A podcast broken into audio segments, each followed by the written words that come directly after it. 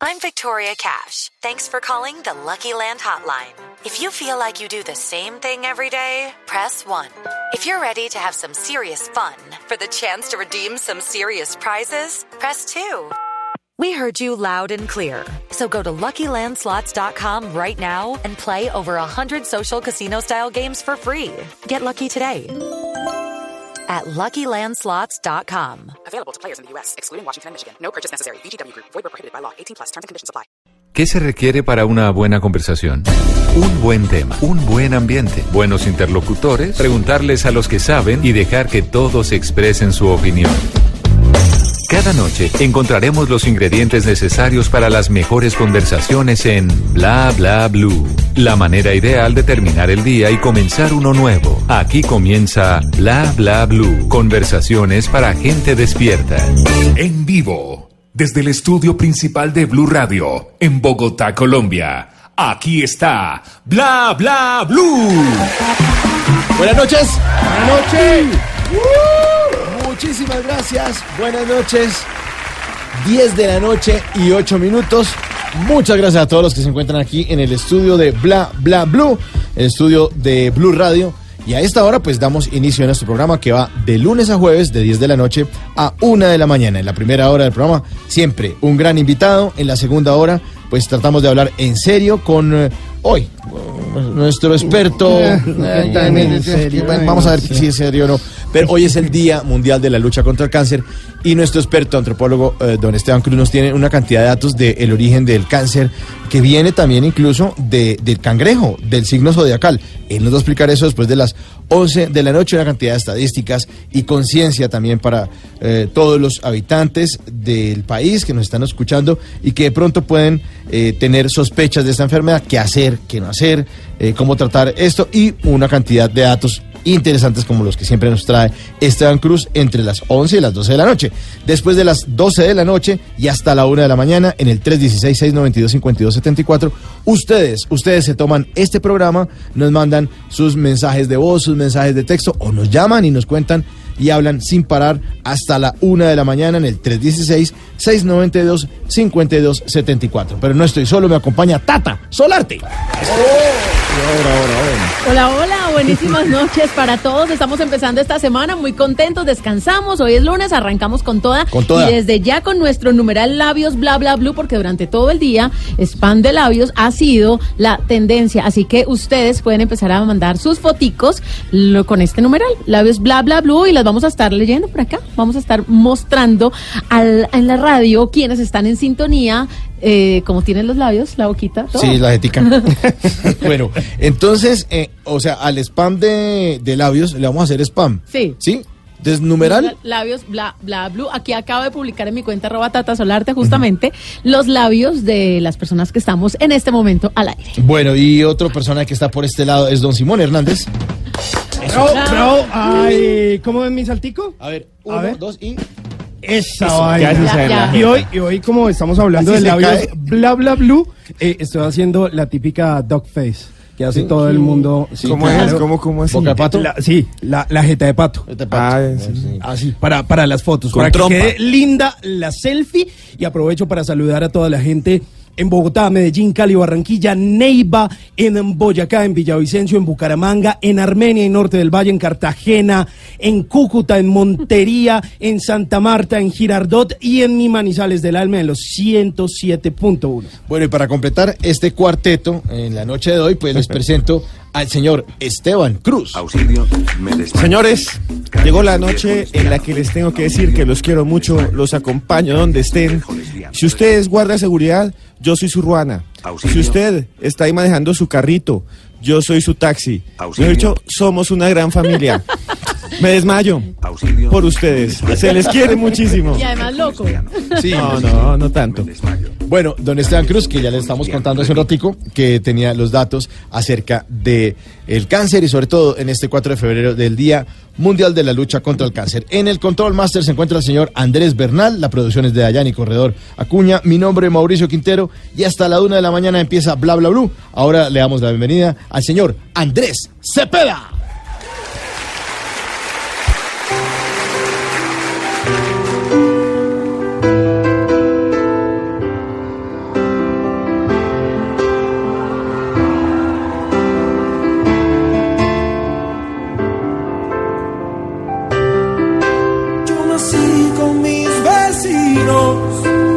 hablar era un peligro allá en el 73.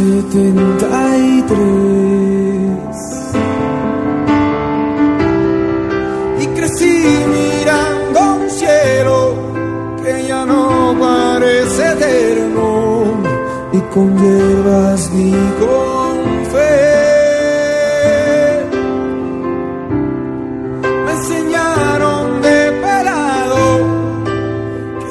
solo muestra un lado y se le reza en inglés.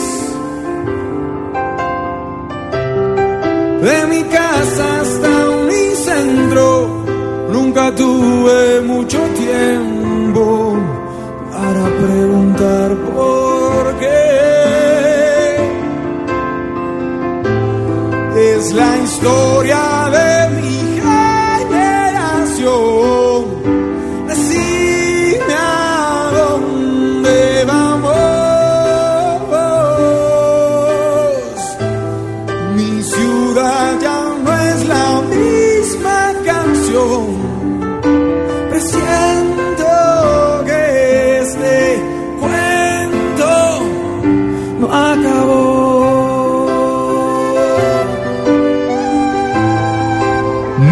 en la voz de Andrés Cepeda. Cuando estaba junto a Poligamia, pues lanzó esta canción Andrés Cepeda junto a Juan Gabriel Turbay, Freddy Camelo, Gustavo Gordillo, Virgilio Guevara y César López, eh, los integrantes del grupo Poligamia. Y Gustavo Gordillo era novio de Shakira en esa Sí, época. claro, en esa época era novio de Shakira. Ah, ¿quién iba a pensar? Hágame Es el que yo le, favor. le ter- le terminan a uno después. No, i- imagínese después ese Ese guayabo. dolor de Gustavo Gordillo. Cada vez que un video de Shakira, ¿qué pensarán? No. Sí. Cada vez que la escucha. Que le era la tortura. Sí, o sea, Yo, yo podría ser ese No, le piqué. dedicó, le dedicó la pared. ay, no más, no. ¿Qué tal que nos está escuchando? Bueno, pero eso es una bella versión de un álbum que se llama Siempre queda una canción, una, eh, una versión grabada, un desconectado, hecho en el Teatro Colón de Bogotá, donde Andrés Cepeda, pues, eh, cantó también canciones de poligamia y unas nuevas también de él, como El Carpintero y Se Morir. Sí, señor. Eh, Andrés Cepeda, que inició su carrera eh, como solista con una disquera que no era tan conocida y solo hace algunos años pues dio la vuelta para firmar junto a Sony Music. Pero en ese momento pues eh, se juntó con muy buenos músicos. Él nunca ha sido como el, el hombre compositor, pero sí ha tenido a mucha gente talentosa detrás. Incluso eh, cuando formaron un Poligamia por allá por 1990, los que se encargaban de la composición era eh, Juan Gabriel Turbay y los otros integrantes de la banda como César López, que lo reconocemos por todo el tema de la escopetarra. Ellos salieron de un colegio que se llamó el Emilio, o se llama el Emilio, Emilio Valenzuela. Valenzuela, Claro, el Emilio. y pues hoy en día Andrés Cepeda se ha ganado varios Latin Grammy, ha tenido muchas nominaciones y es uno de los artistas pop más importantes del país.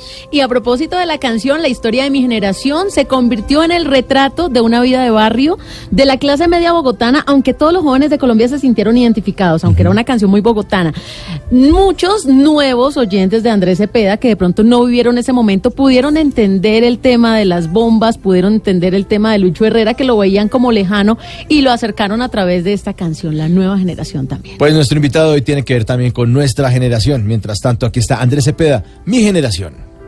Aunque pase mucho tiempo, juraremos no estar viejos.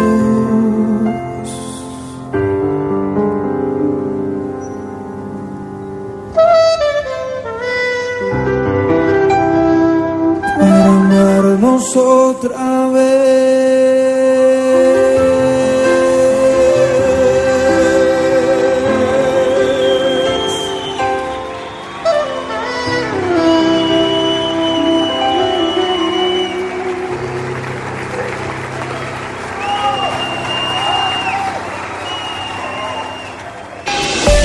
Con Decameron el año se pasa viajando. Si lo planeas, lo logras. En Blue Radio son las 10, 17 minutos de la noche en Bla Bla Blue. Con Decameron estás a un flash de tu próximo destino. Pregunta por nuestros saldos en febrero y marzo y obtén hasta un 30% de descuento. Reserva ya 018 510765 y decameron.com. Aplican condiciones. Operado por Servincluidos Limitada. RNT 3961. Bla bla blue. Conversaciones para gente despierta.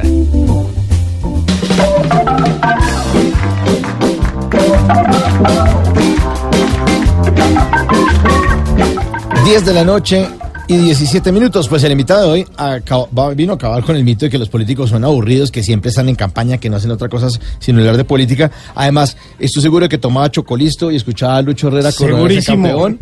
Sí, y lo hemos invitado porque es todo un galán, pero no de telenovela, ¿no? Eso sí es todo un caballero de la política. Recibamos con un fuerte aplauso al señor Carlos Fernando Galán.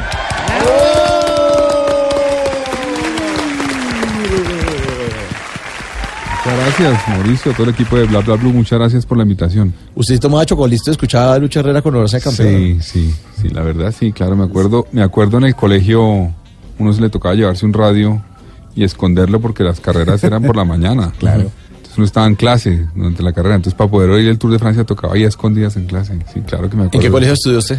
Pedagógico. Instituto Pedagógico Nacional, Colegio de la Universidad Pedagógica. Ok, ¿Y, y alguna vez lo pillaron escuchando radio y lo sacaron del salón o qué? No, la verdad no me acuerdo. Yo creo que la mitad del salón estaba oyendo. No, pero, pero usted, usted- tiene cara de ser muy buen estudiante, de haber sido muy bien estudiante en el Era colegio. bueno, sí, era sí, bueno, la verdad, sí, sí, sí. se le nota. Sí, Pero el que se sentaba adelante y todo el mundo le decía, ay, cállese, galán. El que llevaba todas las tampoco, tareas. tampoco, pero, pero no me iba bien, me iba bien. ¿Sí? Sí, sí, tiene cara de que llevaba todas las tareas, de que era el buen amigo, el que de Me iba bien acá. copia. Yo me tuve que ir pues del país en el 89, cuando pasó lo de mi papá. Y, y lo interesante es que el pedagógico, un colegio público colombiano de la Universidad Pedagógica, infortunadamente despreciado por mucha gente porque era un colegio público, llegué a Francia y yo no hablaba francés y no repetí año, a pesar de que no hablaba francés, gracias al pedagógico. Claro, claro. ¿Y, y sus tres hermanos, sus dos hermanos estudian allá? Eh, Claudio empezó conmigo en el mismo colegio allá en Francia. Bueno, bueno, aquí todos estudiamos en el pedagógico. Pedagógico. Y allá en Francia Juan Manuel sí llegó a, a la universidad. Bueno, a aprender francés, porque no hablaba francés. Y luego a la universidad y Claudio sí llegó al colegio también, como yo. Eh, ¿Y Juan Manuel? Él hizo bachillerato pedagógico, además en el, en el pedagógico. Es decir, no sé si ustedes saben qué es eso. Es- sí, para ser profesor. Exactamente. ¿Ah, sí? Él- Sí, como las normales. Como normalista. Exacto, entonces él, por ejemplo, bueno, yo me salvé de que me diera clase, porque a los que estaban detrás, o sea, yo estaba en quinto de primaria y él a los de cuarto les dio clase. ¿En serio? Sí. Que mi sí. hermano me dicta clase. Le daba clase, le daba clase. Y, y por ahí una vez encontramos unas cartas de los, compa- de los niños que, que recibían clase de él, quejándose algunos, diciendo que era demasiado estricto, que era no sé qué, que era ta, ta, ta. Bueno, y, y- y entonces usted estudió en el, en- en el pedagógico y además era como margen de error, porque normalmente los hijos de los políticos siempre están en colegios de estrato 6, trilingües, Pues y eso que- van con escolta al co- y ustedes en el pedagógico Pues relajados. es que mi papá, mi papá conoció el pedagógico cuando era ministro de Educación. Hubo un temblor en Bogotá en esa época, hace mucho tiempo, en el año 70 o un poquito antes.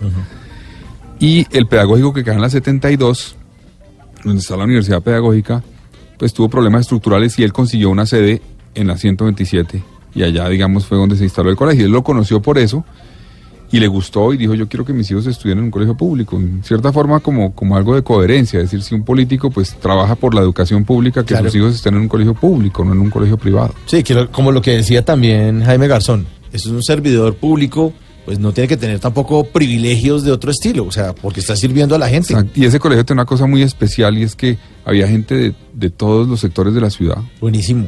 de todos los estratos. Entonces era, era realmente un, una Culturalmente forma- muy rico también. Sí, de integración. Había gente de diferentes regiones del país. Me acuerdo que había, había costeños, había del Pacífico. Y eso, eso le aportaba a uno muchísimo, porque mi papá decía, los, los niños en Colombia eh, que tienen ciertos recursos viven en una burbuja y no tienen ni idea la realidad del país. Claro. Y es más importante para mí, decía él, inclusive, que el, el nivel extraordinario académico, que entiendan el país y que entiendan dónde viven y cuál es la sociedad en la que están. Y además porque eso también genera intolerancia. Cuando uno no aprende a meterse con gente diferente a uno, uno no soporta a los que son distintos. Claro. Y si uno está desde el colegio estudiando con gente, como usted cuenta del Pacífico, con costeños o con gente de todos los estratos, uno se pone los zapatos de los demás y dice, en la casita de los otros no es lo que hay en mi casita, que es... Y por eso a muchos les da durísimo la universidad, por Sí. ese choque cultural que se encuentran cultural. también. Exactamente. Bueno, y entonces estaba allá en el colegio, pero hablando, porque a veces ese mismo, bueno, que ahora le dicen bullying o ese matoneo. La montadera ese- de nuestra época. Se devuelve, ¿no? Entonces, pues como que usted estaba de pronto ahí como observador, obviamente, pues privilegiado porque su papá eh, era un político prestante del país, pero nunca, digamos, lo señalaron por ser un galán, como, ay, allá el hijo, no sé Claro, qué". ¿no? y eso y uno tenía que aprender a, a- a lidiar con eso, que cualquier cosa, igual cu- cualquier pelea, surgía el tema, ah, es que ustedes creen que porque no, entonces uno decía, no, no, no, y lo trataban en el colegio a uno igual a los Claro. demás. Todos los profesores nos trataban idéntico que a los demás, no había diferencia. eh, solo fue, digamos, un poco al final, cuando ya estuvo el riesgo, el riesgo era muy alto, que dejamos de irnos en el bus del colegio y nos llevaban al colegio con, con un carro especial, etcétera. Pero de resto fue, fue igual y tuvimos que aprender a eso, a, a demostrar que nosotros éramos conscientes de que a pesar de que mi papá era una personalidad, no había ninguna razón para que nosotros tuviéramos ningún tipo de tratamiento especial de nadie en el colegio. Eso, eso hacía parte del aprendizaje para nosotros. Sí, porque hay muchos profesores que dicen, puede ser el hijo del presidente de la República, pero los trabajos se entregan Sí, el sí. 7 y el 7 es el 7. Y uno, ay, se le cuenta. ¿Y cuánto tiempo estuvo en Francia?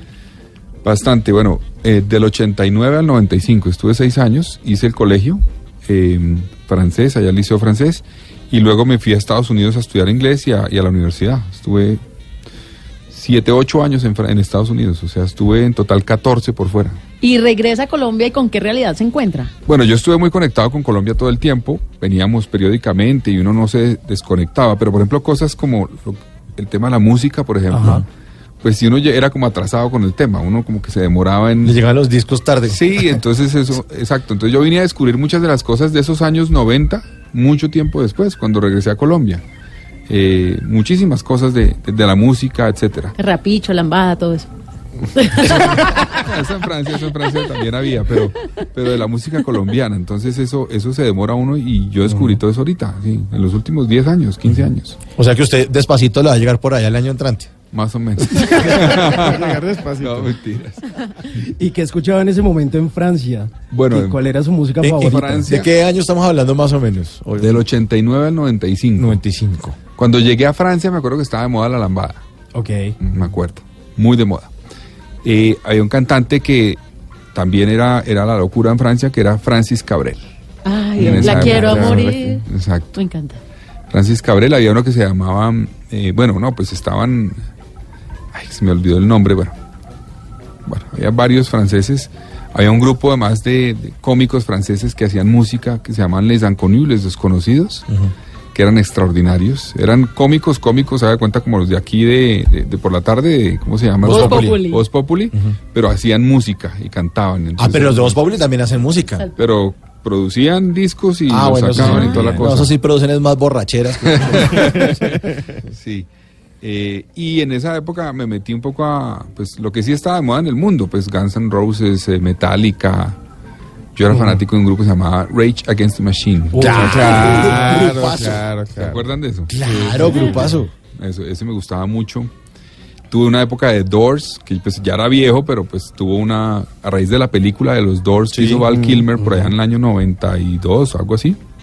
Y fue a visitar la tumba Claro, fui a visitarle, allá está en el, en el cementerio del Père Lachaise, eh, Jim Morrison, claro. La En gente va y se toma su cerveza ahí al lado. Y donde, allá es donde hay unas piedritas, que la gente se lleva las piedritas o las deja. Trago, le llevan es como trago, Trago, ¿cierto? que es lo que le Sí, llevan. todo el mundo, no me acuerdo las piedritas, me acuerdo ¿No? que todo el mundo se va a tomar trago A tomar ahí, eh, trago. Sí, todo el mundo se va allá, allá Oiga, al- al tremendo cementerio. plan, ¿no? Como si fuera la tumba de Diomedes, pero. eso eso te iba a decir. Acá, acá en no, Colombia no. la de Diomedes es No, así, por con favor. canecas y botellas No, no, no. medias. Pero, pero ¿sabe qué pasa? En esa tumba yo fui también, al del Père Lachaise, y ahí está, y siempre hay un policía al lado, en esa tumba, cuidando. Por si se levanta. Por si alguien... Ah. No, no.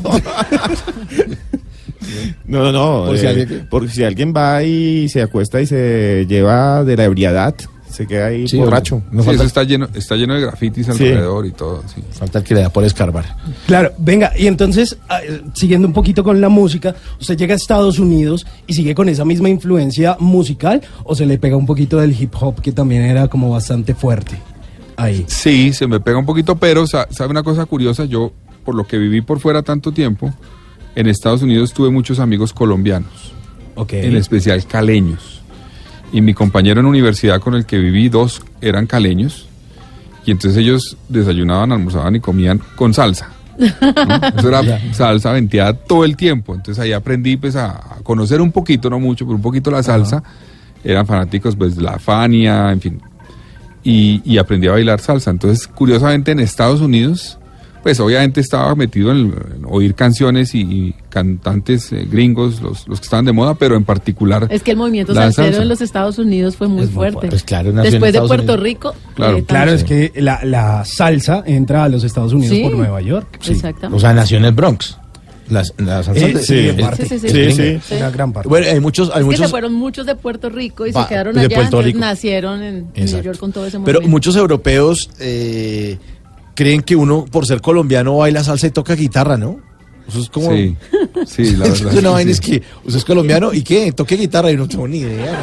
no tiene- ¿no? Mi hermano sí toca guitarra, Claudio. ¿Sí? Sí, toca qué toca? guitarra. Toca, bueno, tocaba, yo no sé si volvió a tocar, pero tocaba Silvio Rodríguez, por ejemplo, si sabía todas las canciones de Silvio Rodríguez. Y tiene una historia muy especial con Silvio Rodríguez. ¿Lo conoció? Sí, pero fue un proceso largo. Un día, un día, cuando García Márquez escribió el libro Noticia de un secuestro, que uno de los personajes es una tía nuestra, cuando terminó el libro, pues García Márquez hi- hizo como un almuerzo allá en París, estábamos viendo en París, y nos conoció. Eh, nos preguntó qué hacíamos cada uno. Entonces mi hermano estaba estudiando ciencia política en ese momento, Claudio, y él todo pues formal y tímido dijo, no, ciencia política, a mí me gusta la política. tal. Y nosotros dijimos, no, le gusta la música. Él toca a Silvio Rodríguez, etcétera. Entonces Gabo le dijo, ¿de verdad? Y se quiere ir conmigo la semana entrante para Cuba y le presento a Silvio Rodríguez. Oh, ¿Qué tal eso? Entonces él nos miró como, ¿qué hago? Pues dígale que sí, Claro, dígale ya, o sea, no lo piensa pienses. Sí, así uno no sepa tocar. Se fue para Cuba con Gabo.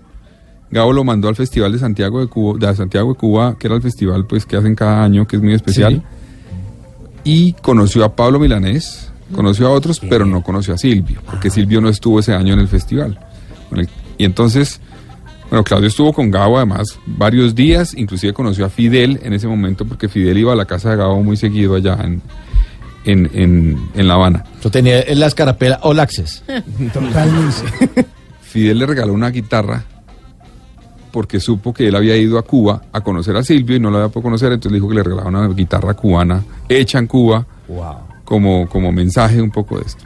Entonces ya ahí la historia era increíble, porque Claudio regresó a París y estando en París un día lo llama un amigo de mi mamá que se llamaba Eduardo Chávez, que fue del M19, no sé si se acuerdan de él, fue senador y todo Ok. que vivía en París, y le dice, oiga, es que tengo unos amigos cubanos aquí en, en, en París que pues tocan y cantan y toda la cosa y tal, pero no tenemos guitarra, ¿usted nos presta su guitarra? Y Claudio dijo, bueno, sí, ya se la llevo. Entonces cogió el metro, llegó allá, y cuando entró, el amigo cubano de Eduardo Chávez era Silvio Rodríguez. No, puede ser. Y entonces-. ¿Qué tal? Increíble. Y entonces, claro, se quedó con la guitarra y le dijo, la, voy a estar en París un mes, no tengo guitarra, usted me la presta porque a mí me desespera estar sin guitarra. Y Claudio, mejor dicho, pues Claro, hágale. le hacía venias así, me dijo, por favor, y tuvo la guitarra un mes. No, qué Y- maravilla. ¿Pero se la devolvió o no? Sí, Se la y devolvió. Y autografiada. autografía. Se la devolvió y le dijo que había compuesto una canción con la guitarra. Que si algún día la sacaba, iba a estar ahí en el, en el este. Hasta ahora no la ha sacado. Bueno, una canción que está en el iPod de Carlos Fernando Galán, seguramente se puso de moda hace un año y medio. Aquí está La Lambada, de Kaom.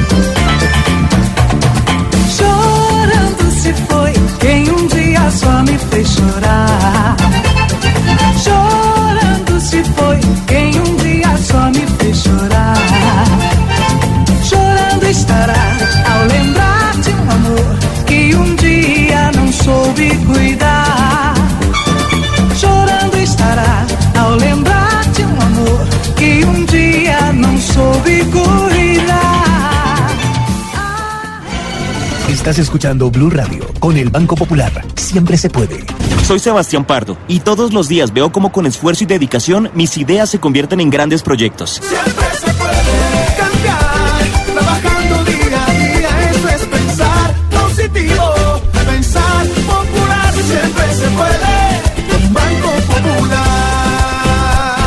Sebastián es cliente del Banco Popular y junto a él pensamos que si vemos el mundo de forma positiva, sabremos que siempre se puede. Banco Popular, somos Grupo Aval, vigilado Superintendencia Financiera de Colombia. Y ahora en Bla Bla Blue venimos a robar. Muchísimas gracias. En Bla Bla Blue venimos a robar porque vinimos a, a robar. ¿Cuál es su arroba, doctor Galán? Eh, arroba Carlos F. Galán. Carlos F. Galán. Bueno, vamos a robarnos unos trinos. Por ejemplo, este de Julio César González, alias Matador, el famoso caricaturista, puso en su cuenta de Twitter en arroba Matador el tiempo, puso Petro siempre se hace el fajardo cuando le preguntan por Maduro. Está muy bueno. Arroba Michilindri. Michilindri. ¿Qué hago, Tata? Así se no, llama así. pero ¿cómo se va a poner uno Arroba Michilindri? Michilindri. No, no. Así es. Sí, se inspiró, ¿Qué pasa se inspiró en Twitter y escribió, esa galleta que mojas en el café y cuando estás a punto de llevártela a la boca se rompe, cae, te salpica, dejándote con la boca abierta y la cara de idiota, esa galleta es la vida. Ay, qué profundo. Sí, Galleta de la Michirilí. profundo. No, se llama Michilindri. Ah, Michilindri. sí. Bueno, parecía. Sofía Durán, en su cuenta de Twitter, arroba Sofía guion al piso, Durán 9, puso, la única guerra que debería existir entre Colombia y Venezuela debe ser por quién hace la mejor arepa. Estoy de acuerdo. Sí, sí, Estoy de acuerdo, una guerra, a morir. Sí. Una cuenta fake de Natalia París, eh, en esa cuenta pusieron una sensual foto de ella provocando, esas fotos de frase provocadora que pone la foto dice, dime algo rico, ¿no? y, y- y arroba, así es el punk, le escribe, es que el 1% de la población, eso es algo no. rico. Y este último, vinimos a robar. Eh, dice arroba Charlie FHJ76. Hace uno de esos famosos trinos con banderitas que comparan la misma expresión, dichas, eh, la misma expresión dicha en otro país, y la que decimos aquí en Colombia. Entonces, por ejemplo, pone esto. Dice, bandera de España, sí, te fui infiel. Bandera de México, sí, te fui infiel. Bandera de Bolivia, sí, te fui infiel. Bandera de Perú, sí, te fui infiel. Bandera de Colombia. Ay, vida y juego. Ay. Entonces sí, sí, sí, digámosle que sí, porque ¿quién se la aguanta? Ay, no, qué maricada con usted.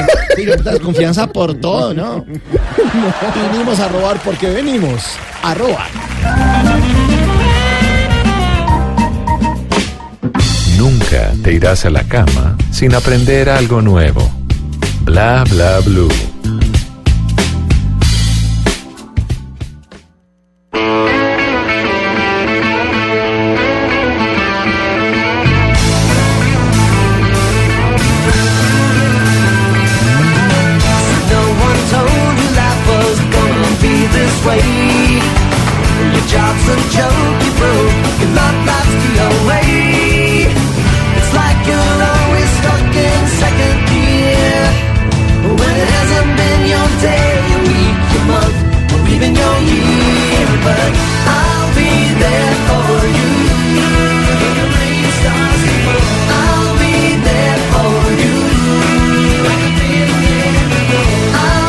De la noche, desde la noche 36 minutos. I'll Be There For You de, de Rembrandt, la banda sonora de Friends. Y estamos con el doctor Carlos Fernando Galán. ¿Le tocó Friends en Estados Unidos? Sí, ¿Cuándo sí, vivió allá? inclusive desde antes. Creo ¿Sí? que, que yo- eso empezó como en- a principios de los 90. En Sí. el 94. Entonces sí, yo alcancé a ver un poquito en, en Europa y el resto en, en Estados Unidos. ¿Y usted qué tal es para las series de televisión? Eh, estoy fanático en, en Netflix de mil series, o sea, uno no tiene tiempo para ver tanta No. serie que hay. Pero ¿no? que anda viendo. que- Ya, no, ya no se vuelve selectivo. ¿Cuántos capítulos? No, 24, muchos. 86. Hay una serie, que me- una serie que la quitaron de aquí en Netflix Colombia que es The Americans, los americanos. No Uy, si la sí. De espías. Muy buena, pero vi solamente hasta el tercer, as- tercera temporada. Es que cancelaron, la cancelaron y no tiene, quedó inconclusa. No, pero van seis, en Estados Van Unidos seis. van seis, o sea, Sí. quedan faltando tres. Sí. La del Bodyguard, ¿la vieron? No, la No. han visto. No. El, ese de la BBC. No, no, es la, no es la película de Whitney Houston Sí, con no, no, Kevin no. Costner. No, no. Ah, sí, pero esa No, tiene más de 10 capítulos, sí. No, esta tiene apenas seis. ¿Seis? Esa Es nueva, es, británica, es muy buena. Pero, ¿sabe? Le tengo Eh. una buena noticia. The Americans ya no está en Netflix, pero sí está en la aplicación de Fox Premium. Exacto. La habían sacado, la cancelaron en Netflix y las pasaron al otro lado. Igual que pasó con Ah. Homeland. También, he- ah, esa también era muy buena, esa Muy también buena la vi. serie. Eh, Sí. También he visto las series un poco macabras en cierta forma, pero la- las de los asesinos gringos, la de Ted Bundy, no La sé si la han visto. las de cintas de Ted Bundy. Sí, esa, Sí, hay, hay unas escenas brutales. sí. Pero escenas que nunca habían salido, muy buena, se las recomiendo. ¿Y la de, cómo se llamará? Eh, ¿Haciendo un asesino? O... Ah, sí. Making a Murderer. Making a Murderer. Esa es impresionante. Esa es dura. Alguien al, al que acusan, ¿no? De una cosa y uno no sabe si, si mató o no mató, pero está en la cárcel. Steven Avery, creo que se llama. Exacto. Esas son algunas, pero me acuerdo, o sea, por ejemplo, mi esposa le encanta, mi mujer le encanta ver una que se llama The Good Wife. Ok. Ella es abogada, entonces le fascina y que se la repite y yo veamos algo nuevo, ya hemos visto. ya, veamos otra cosa. amor, otra cosa. Entonces, bueno, logré que pasara una que se llama Suits. Ah, Sí, me la de los abogados. Sí, abogados también. Sí, abogados. pero esa es ya, bueno, Sí, por lo menos. Bueno, por lo menos. Eh, hay otra que se llama The Sinner, sí. sí. pecador, esa es buena también. Y vio En House fin. of Cards, obviamente. Sí, sí, claro, claro que la, la Uy, la última, temporada no, no, eso sí. Desde que no es. Si no se la ha visto, tranquilo. No Sí, se la vea, pare porque ahí. no vale la pena. Sí, no, no. Empecé muy, muy entusiasmado, ¿cómo se llama la de la del presidente este de Estados Unidos que, ay, que terminaba como por accidente siendo? Designator Survivor. Ese. Y la verdad como que a medida que avanzó me fue también decepcionando. Sí, es, es que algunos dicen que es como la versión Disney de House of Cards. O sea, Ah, como porque es sí. como todo buena onda, como que Sí, ay, sí, como que sí. se manipular, como que no es tan malo. Pero deberían hacer un House of Cards Colombia, ¿sí o no? Uy. Uy, hay mucho material. Pero hay más material por ahí, que allá, unas, yo creo. unas- por ahí unas 12 temporadas no salen. O un capítulo Pero sería ya más de terror, yo creo a veces. Sí. Triste, sí. Ese sería en Colombian Horror Sí, Story. Sí, se llama Solo Horror Story, sí. Bueno, sigamos hablando. Entonces, después usted viene eh, de estudiar en Estados Unidos y qué? Y le tocó venir a Colombia. Y Me vine a trabajar en, en periodismo. Yo alcancé a trabajar en periodismo desde, desde Estados Unidos. Fui corresponsal de la, sema- de la revista Semana en Washington un año. Pagaban en esa época, me acuerdo, por, por página publicada. Y tuve una suerte inmensa y es que cuando estaba trabajando en eso, fue el pleito entre George Bush y, y Al Gore. Tenía mucho que no material. se sabía quién era el presidente durante un mes y medio porque había un pleito en la Florida y que contaban otra vez Los votos, sí. entonces, claro, me pedían artículos todas las semanas de cuatro páginas y yo feliz diciendo sí. que esto no se resuelva nunca, porque Claro. esto está... Estaba facturando. Sí, no, de publicaciones de semana debe a Carlos Fernando ganar la suma de. exacto, Y exacto. focopia de la cédula ampliada al 150%. Exacto, exacto, exacto. Bueno, y Después entonces vine, se vino. eh, trabajé en la revista Cambio Ok. eh, un año, un año largo, y luego me fui a trabajar al tiempo. Trabajé en el tiempo casi tres años como editor político del periódico. Y ahí ya arranqué mi carrera política, renuncié para lanzarme a- al, al Consejo de Bogotá. Oye, ¿por qué les da por ser político? Yo, yo eso es una cosa que no he entendido. Para mí es fantasías animadas de ayer y hoy presenta. Es que es tan duro, o sea, Sí, es- Es duro, sí es duro. Pues obviamente está con el- yo crecí con eso. Yo la primera vez que tuve vínculo con alguna campaña fue cuando tenía yo seis meses. Porque mi papá fue candidato al Senado en el 78, Ujú. yo nací en el 77, vivimos seis meses en Bucaramanga porque en esa época el Senado era regional, era por departamentos, él fue senador por Santander. Entonces desde ese momento yo estuve en campaña más o menos, después en el 82 en, en el 80 en campaña, 82 campaña, 84, 86, 88, todo el tiempo era en campaña. Entonces yo crecí con eso eh, y en cierta forma pues eso fue lo que me marcó la vida, digámoslo así, eso me marcó la ruta. A propósito de esa etapa suya como concejal de Bogotá, en dos ocasiones fue escogido el mejor, eh, justamente el mejor concejal de Bogotá por el proyecto Consejo Cómo Vamos y también elegido por los periodistas de la ciudad como el concejal más destacado. O sea, le fue bien. Sí, me fue bien, aunque les confieso que ese tema de consejo como vamos eh, es un poco, allá le dicen en el consejo la hora nalga. ¿qué es Sí. O sea, estar ahí sentadito. Sí, porque un porcentaje, por lo menos en mi ¿Le época, pagan hora nalga? Han, han cambiado, pero en mi época eh, tenían un listado de concejales y al lado, digamos, como cada 15 minutos le pasaban un chulo. Y ellos, los de Consejo Como se, se asomaban al recinto y miraban si estaba sentado uno ahí o no. Si no, le ponían falla. Ah, Entonces yo las primeras mediciones no me fue bien porque yo estaba, el grueso de la sesión yo estaba ahí, pero a veces me paraba aquí a hablar con uno, no sé qué. Entonces después me tocó como seguir el, el, el folleto de ellos exactamente mirando a ver cómo es que se logra uno y parte, por lo menos el 30% de la calificación era estar sentado todo Hora el nalga. tiempo. en la vez. Hora nalga. Sí. Eh, esta- este dato que tengo es cierto, que con la mayor votación en la historia del Cabildo Distrital, 48.162 votos, usted fue elegido concejal de Bogotá. Eh, yo, pues es, lo que pasa es que antes del voto preferente no había voto así un individual, era un voto por la lista, la gente votaba por toda una lista. Desde que hay voto preferente se puede votar por un candidato específico. Desde esa época sí, hasta ahora creo que nadie ha logrado una votación similar. Mm, buenísimo.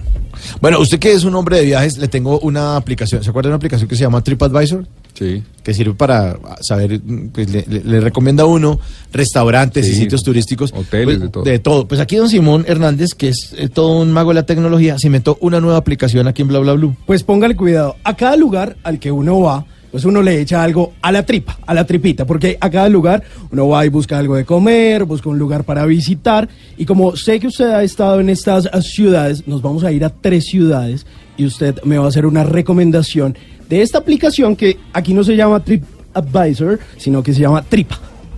¿Listo? Bueno, TripAdvisor. TripAdvisor. Entonces, vamos a coger un avión, nos vamos para la primera ciudad y usted me tiene que decir, vea Simón, uno no se puede ir de allá sin haber probado este plato o haber visitado este lugar. ¿Le Listo, parece? listo. Cogemos el primer avión a ver a dónde nos lleva.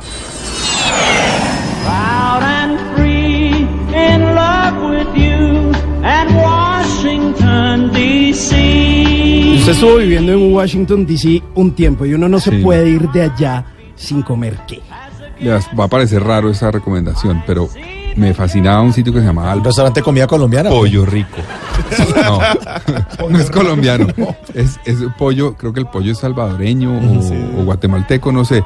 Pollo Rico. ¿Pollo rico? Usted ¿Cómo llega a esa vaina y eso, cogen los pollos, los cortan durísimo, tan en cuatro pedazos y sirven, pero eso es como industrial, o sea, van, van sirviendo, no sé, por minuto, yo creo que sirven como 15 pollos así por minuto, tan, tan, tan, tan, tan. Es espectacular ese pollo, queda en Virginia, queda al lado de Washington, en Arlington, y es extraordinario, pollo rico, ¿Y sé con qué viene? ¿Papitas? con unas papitas eh, como, como salada, como papitas saladas así, extraordinario. Y no viene con arepita. No, Hombre, está en Washington. No, pero Pero no usted sabe, los centroamericanos comen mucho pollo. Claro, Claro. Sí, en Pollo el campero. avión, cuando el avión Cuando, hace ya- escala. cuando hace escala, Pollo. cuando Pollo hace escala campero el avión, avión suben con bien. su pollo, es Sí. que, El que- pollo que allá yon. tienen otro nombre que es el pollo campero. El pollo Sí, eso, campero, el uy, pollo campero. Salvador, Nicaragua. Pero es que en Washington hay mucho inmigrante centroamericano, muchísimo, o sea, salvadoreño, guatemalteco, hondureño. Entonces ese sitio creo que creo que es guatemalteco, no sé de dónde es, pero es extraordinario. Bueno, nos vamos a quedar ahí en Estados Unidos y nos vamos a otra ciudad a ver qué nos recomienda.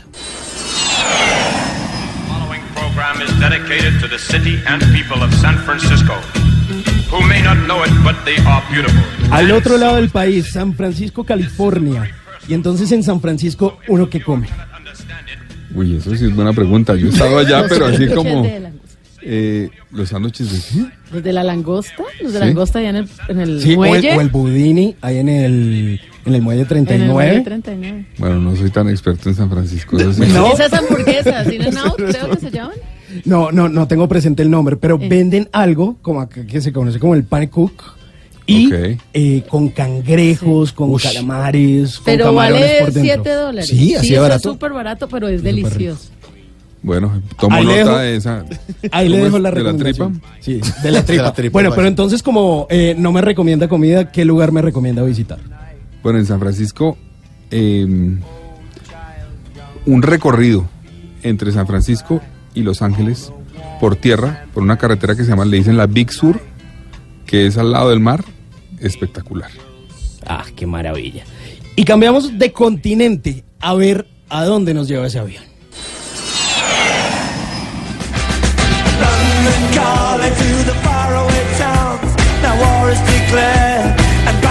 Y llegamos a Londres, Inglaterra. Y entonces en Londres, ¿uno qué prueba o qué lugar visita? Pues yo me acuerdo haber comido em, ostras en Londres, pero no sé si el sitio es muy conocido. ¿Sabe quién me llevó además? Una persona que, que- que murió hace poquito, Rafael Merchant, el que era cónsul allá. Sí, sí, sí. Que murió hace poquito, el mes pasado, él era cónsul. Lo visité hace un par de años y me llevó a un sitio extraordinario. Me quedo viendo el nombre, pero extraordinario de, de ostras y él dijo que era lo más famoso que Era en la Londres. ostra. La ostra, tío. Pues esas son las recomendaciones que nos hace aquí el doctor Galán en esta aplicación que se llama Tripa Advisor. Sí, señor, 1047 estamos con Carlos Fernando Galán en Bla Bla Blue.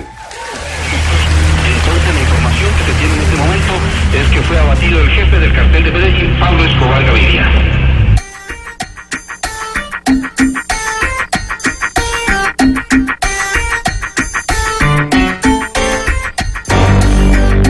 Vamos caminando, vamos avanzando, el sol de un día nuevo nos va iluminando. Rostros desconocidos, un dolor no merecido, llevamos una luz que apagar, nadie ha podido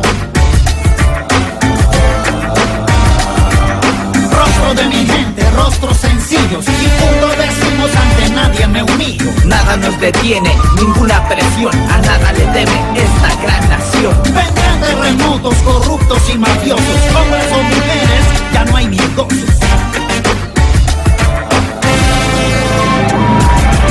Se la gente, pero no las almas. Mi patria no tropieza o resbala. Se pone de pie,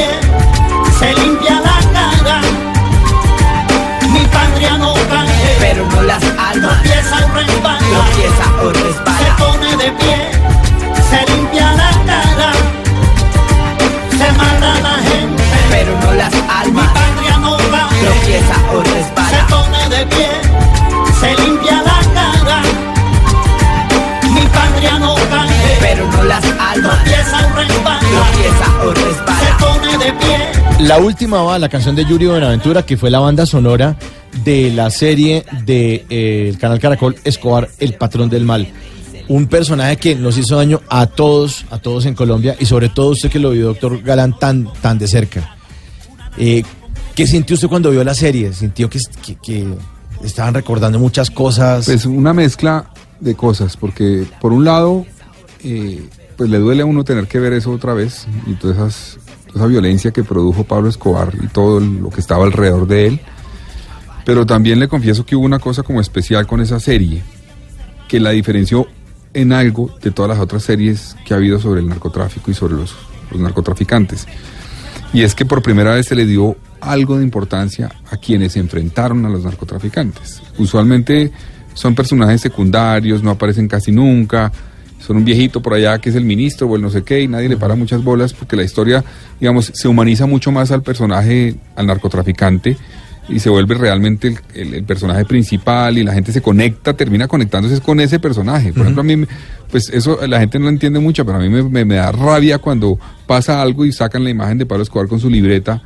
Eh, porque es que eso no se dan cuenta del con impacto el meme. Que, sí. Exacto, claro. el meme. ¿Y ¿Cómo de, se llama no sé quién? Y que lo apunta. El árbitro de Colombia e Inglaterra, sí. venga y lo apunto. Entonces, uh -huh. Eso puede parecer divertido, pero en cierta forma, pues es un tipo que, que sí. realmente hizo, produjo mucho daño. Entonces, esta serie mostró eso por primera vez y me pasó una cosa entretenida un poco en, cierta forma en, un viaje. Yo estaba trabajando en el gobierno, me mandaron un trabajo sobre temas de transparencia, una reunión un poco, pues la verdad aburrida, porque pues quién le va a parar bolas una cosa de rendición de cuentas. Yo estaba en la reunión y llegaron periodistas chilenos a cubrir la reunión.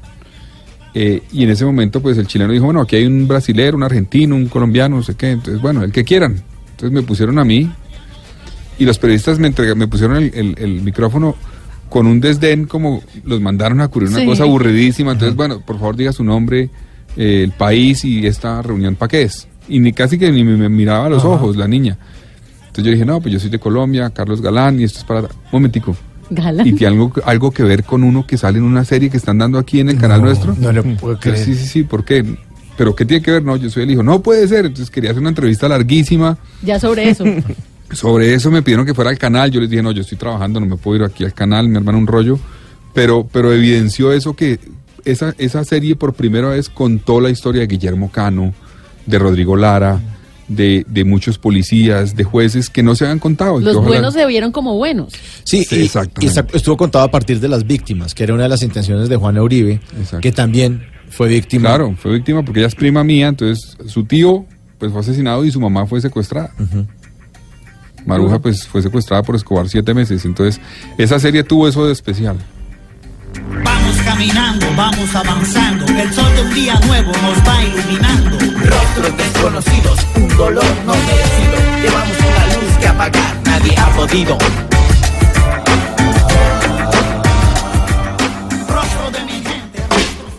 Nunca te irás a la cama sin aprender algo nuevo. Bla bla blue.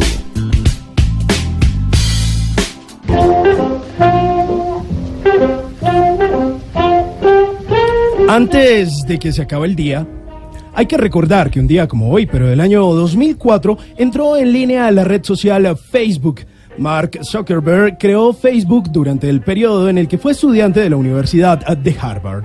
Pero cuando esta red social comenzó a adquirir popularidad, abandonó las clases. En 2003 lanzó en la universidad un sitio web llamado FaceMash, pues resulta que ahí reunía varias fotografías y nombres de estudiantes de Harvard. Este sitio estuvo disponible solo por algunas horas y atrajo 450 usuarios y obtuvo 22 mil fotos. Fue suspendido por la universidad y luego se alejó de ella al año para dedicarle todas sus ganas a Facebook. En enero del 2004, un par de hermanos estudiantes también de Harvard supieron del incidente de Zuckerberg y su red social. Observaron sus habilidades informáticas, hablaron con él acerca de esa idea y de una idea que ellos eh, también tenían de crear un directorio web en línea para el uso de todos los estudiantes de las fraternidades de esta universidad. Zuckerberg aceptó y comenzó a trabajar en este proyecto. Trabajaba también al mismo tiempo en uno propio, algo que se llamó The Facebook que apareció en línea precisamente un 4 de febrero del 2004 y lo reflejaba a él como creador. Seis días después, pues estos hermanos abrieron una demanda porque Facebook eh, se les hacía muy similar al sitio web en el que ellos habían estado trabajando. Ese sitio web se iba a llamar Harvard connection.com. Facebook se hizo muy popular entre todos los estudiantes de esta universidad y pronto creció mucho más hasta llegar a todas las instituciones y alcanzó a grandes universidades de los Estados Unidos y de otros países. El éxito de Facebook es innegable y luego de 15 años es uno de los medios más potentes del mundo y bueno, pues a su creador uno de los hombres más adinerados. Antes de que se acabe el día, Recuerde creerle a su intuición, a sus ideas, podrían llevarlo lejos, pero eso sí, con honestidad, para no meterse en tantos problemas como en los que ha estado Mark Zuckerberg.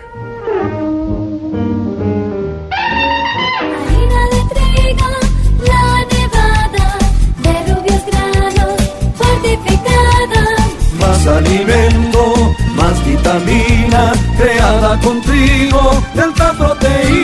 Alimento fortificado con vitaminas B1, B2, hierro, niacina y ácido fólico. Desde hace 40 años entregamos para Colombia la harina con los mejores estándares de calidad y rendimiento inigualables. Harina de trigo, la nevada. Trabajamos pensando en usted. Bla bla blue. Porque en la noche la única que no se cansa es la lengua.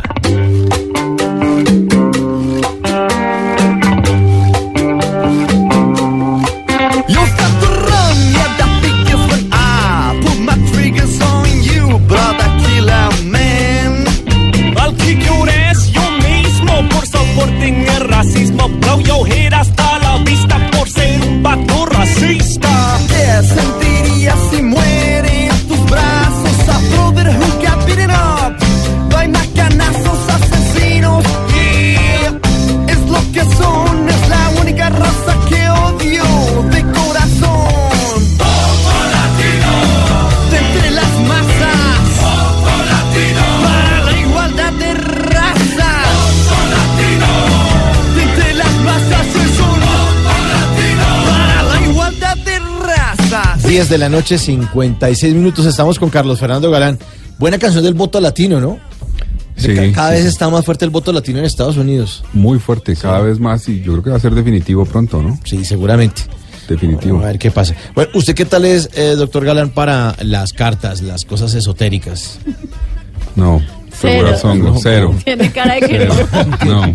Pero fresco que estas cartas son distintas. Son distintas, Sí, estas cartas nada que ver con, Son todas buenas. con ¿o malos pensamientos, ni con Son cosas oscuras. De hecho, hay mucha luz. Hay mucha luz y vamos a bajar un poquitico la luz porque viene el Tatarot de Tata Sol- Solarte y tiene tres cartas que le va a entregar Y que nuestro que invitado va a o- sacar de a una. de a una. Y nos va a decir qué carta ¿Qué le carta? tocó. El sol. La carta del sol es la carta de la luz, de la fuerza de la familia. Pregunta, pregunta, pregunta. ¿Este año le va a dedicar más tiempo a sus seres queridos y menos a la política? Uy, pues ojalá pueda. Espero poder. Uno siempre trata de combinar, eh, equilibrar, digámoslo así, el, el tiempo que le dedica al- a la política, al trabajo en general y a la familia.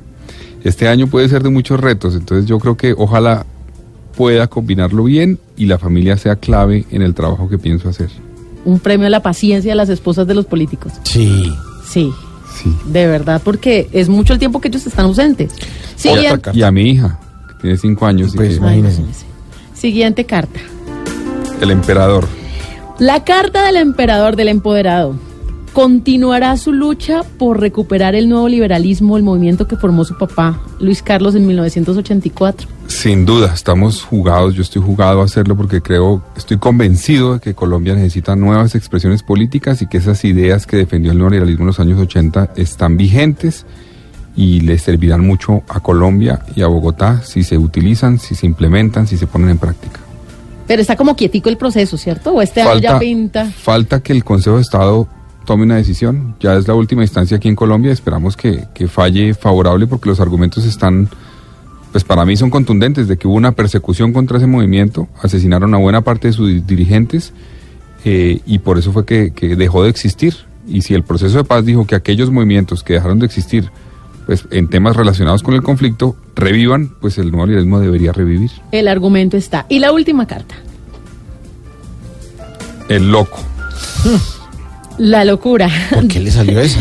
Según las cartas, usted cree mucho en la verdad y por aquí vemos que usted cree que el cuento de la paz le falta un pedazo. Es una locura, si lo cree, conflicto, corrupción.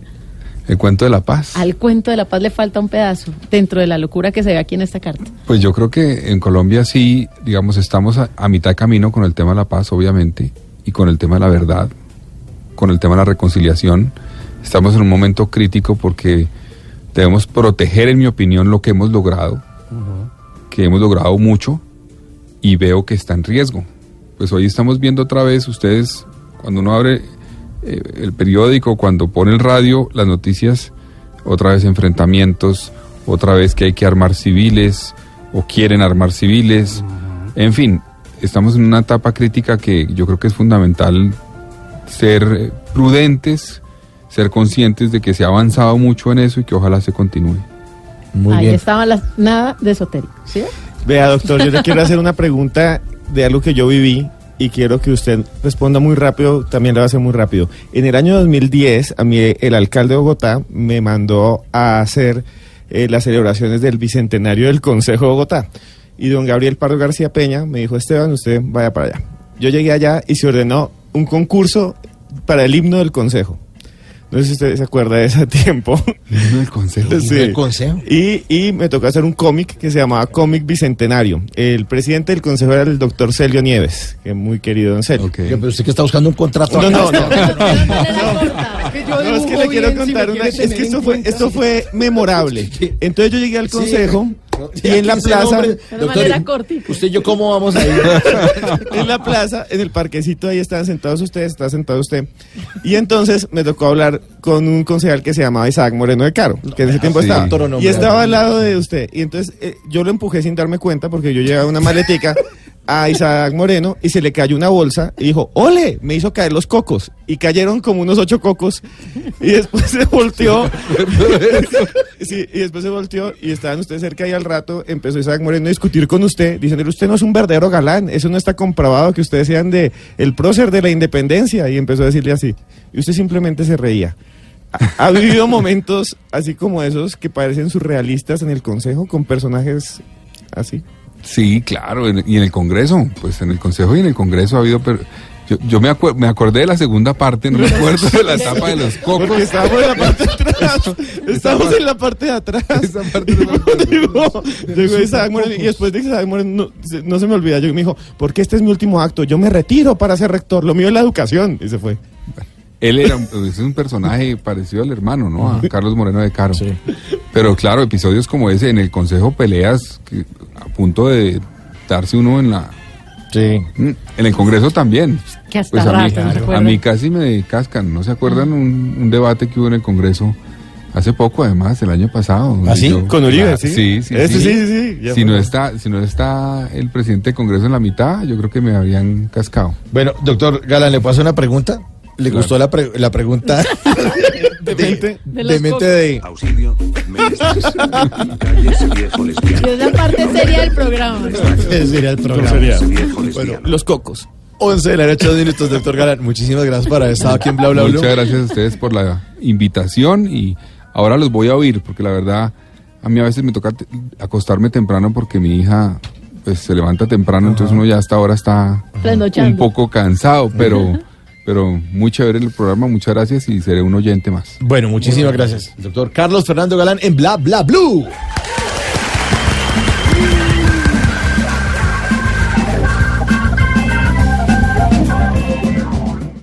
Bla bla blue. Conversaciones para gente despierta.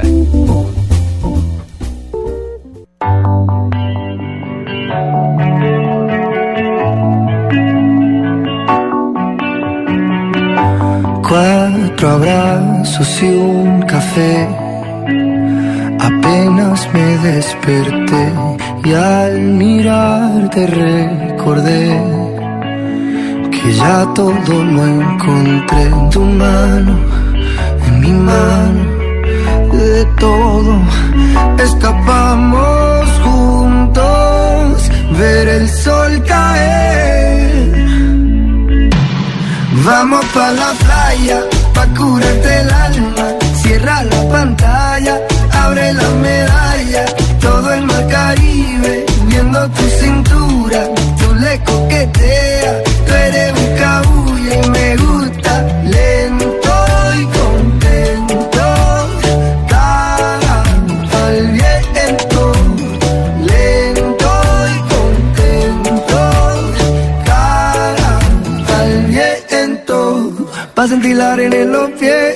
sol no pinte la piel. Pa' jugar como niños, darnos cariño como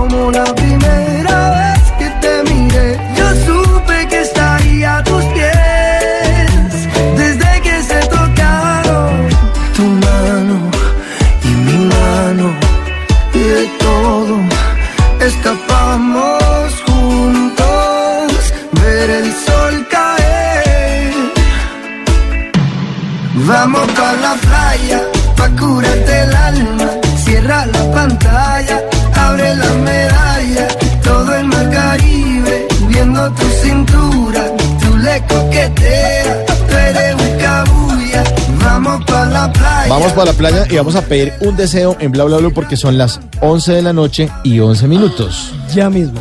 Espere, espere, ver, espere. deseo. Que lleguemos ya a la playa. Uy, qué bueno fuera, ¿se imagina? Ay, qué delicia para todos los que nos qué están rico. escuchando en las costas de nuestro país, por Claro. ejemplo, la costa norte, Cartagena, Santa Marta, Santa Marta, qué rico. en La Guajira también con esas playas tan lindas, San Bernardo del Viento también, y el Pacífico, También. Ladrilleros, Juan Chaco, Guapi, Bahía Solano. Punta Mulato. Ay, qué delicia. Bueno. Ahí estamos con calma, con Calma Pedro Capó. Es de las canciones que ocupa el primer lugar en varios rankings musicales con justamente esta versión que nos ha transportado a todos nuevamente después de lo logrado por Luis Fonsi con Puerto Rico. Este artista que se llama Pedro Capó, que además es actor y cantante, pues nos vuelve a trasladar a Puerto Rico, vuelven a dar ganas de conocer Puerto Rico y esta sin duda alguna es su éxito reconocido no solamente en redes, sino también en diferentes canales y plataformas musicales en el mundo. Dice él, si por mí fuera, sacaría una canción cada dos días, pero la disquera dice que eso no es buena idea. Y con esta me han tenido que todavía la aguante, la aguante, porque sabemos que se la encuentran hasta en la sopa, pero sabemos que hay muchas personas que apenas la están descubriendo. Y nuestros oyentes le están haciendo spam al spam de labios. Con el numeral bla bla, eh, el numeral Labios. Labios bla bla blue, pues están mandando fotografías de los labios. Nosotros ya mandamos una de la jetica arrugadita sí. haciendo carepato. Numeral labios bla bla blue. Y después de las 12 de la noche, ustedes se conectan con bla bla blue para contar lo que quieran. Nos hablan de usted, de su familia, de lo que hacen, de por qué están despiertos hasta ahora. En el 316-692-5274 o pueden mandar mensajes de texto o mensajes de voz opinando sobre lo que quieran. O pidan el deseo, o cuéntenos el deseo que pidieron a las 11 y Sí, 11. o manden el spam de labios también, numeral. La fotico. numeral, labios, bla, bla, bla, la fotico. Jair Chaux envía unos labios michelados. Como son labios michelados. Como la cerveza, michelada. Ah, llenos de- Como, como con azúcar. Como con con limón y azúcar. Sí, parece. O sal y azúcar. Sí. También. Sal y azúcar. Se le tienen las dos presentaciones. Modalidades, labio michelado. Francisco Gómez dice, te pasaste y nos manda un spam de labios bla bla blue, pero es un niño muerto de la risa. Bueno, ahí está. Numeral labios, bla, bla, bla, para que ustedes manden su spam de labios, para hacerle el spam al spam de labios. Y el teléfono, lo repito, 316 692 52 74 316 692 52 74 11 de la noche 13 minutos en bla bla blue Nada hace falta si estamos juntitos vida con calma, que nada hace falta si estamos juntitos andando. Calma mi vida con calma. Bla bla blue. Conversaciones para gente despierta.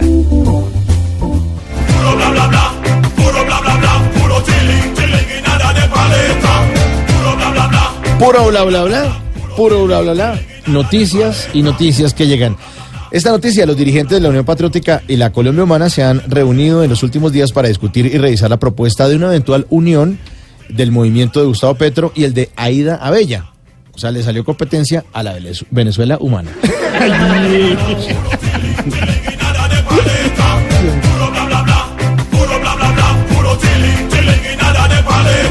En mi nombre y en el de las FARC pido perdón. Nayibe Rojas, la primera guerrillera extraditada a Estados Unidos que tras 13 años de prisión regresó a Colombia hace unos meses y hace una semana quedó en libertad. Sí, alias Sonia, muy bonito, pero ¿cómo así que se dedicará a luchar por la libertad de Simón Trinidad que permanece en prisión en Estados Unidos? No, no más el dicho de el que peca y reza, empata. No más.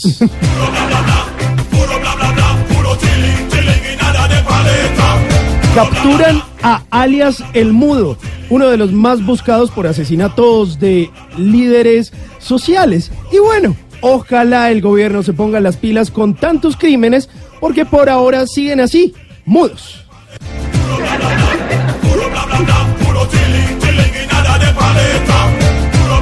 César Ceballos, director de la cárcel La Modelo de Bogotá, se declaró inocente de los delitos de concierto para delinquir, enriquecimiento ilícito y cohecho. Ojalá le den su lugar de trabajo por cárcel.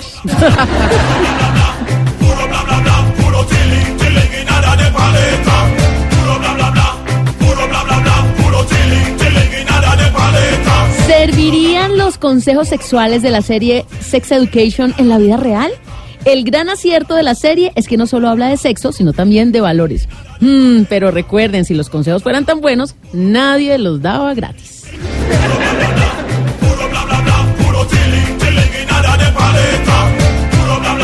Este jueves, una nueva jornada del día sin carro y sin moto en Bogotá.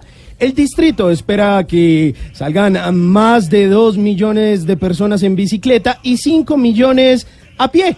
Y así seguiremos a pie, porque con Transmilenio a 2400 va a tocar andar en dos, pero en dos patas.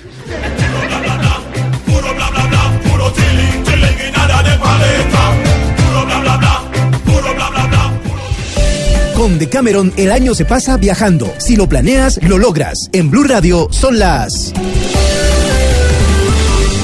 11, 16 minutos de la noche en Bla Bla Blue. Decameron estás a un flash de tu próximo destino. Pregunta por nuestros saldos en febrero y marzo y obtén hasta un 30% de descuento. Reserva ya 018-051-0765 y decameron.com. Aplican condiciones. Operado por Servincluidos Limitada. RNT 3961. Y ahora, en Bla Bla Blue, hablando en serio. Y hablando en serio, en Bla Bla Blue, hoy recordamos que 4, el 4 de febrero, como todos los años, pues se celebra el Día Mundial de la Lucha contra el Cáncer. eh, y además hay cifras que todavía, a pesar de que son controladas por los oncólogos, por la Liga Colombiana de Lucha contra el Cáncer, pues no dejan de preocuparnos. Hay 71 mil casos al año, de acuerdo con las estadísticas de los cánceres asociados a los aparatos respiratorios, el de tráquea, de bronquio y de pulmón, son los que más muertes generan, con más de 1.600.000 decesos, eh, por ejemplo, en el 2005. Le siguen en la lista los más letales, que son los de hígado, 790.000 eh, fallecimientos, colon y recto, 770.000, eh, estómago, 754.000, de mama, 700, eh, 570.000, de esófago, 415.000, páncreas, 360.000, próstata, 350.000 y linfomas. La idea es que eh, la enfermedad pues está siendo controlada. Dicen que más del 60% de las personas que sufren de cáncer, si se lo detectan, pues pueden eh, sobrevivir más años y que incluso hasta mueren de otro tipo de enfermedades, no solamente de cáncer, o sea, se le controlan también el cáncer, que después les da otro tipo de enfermedades y la muerte se produce por por otras causas. Así que es un día también para reflexionar. Ojalá que todos seamos conscientes de eso. Los hombres que estemos llegando a los 40 años, examen de próstata, así le echen el chiste, que no sé qué, que el...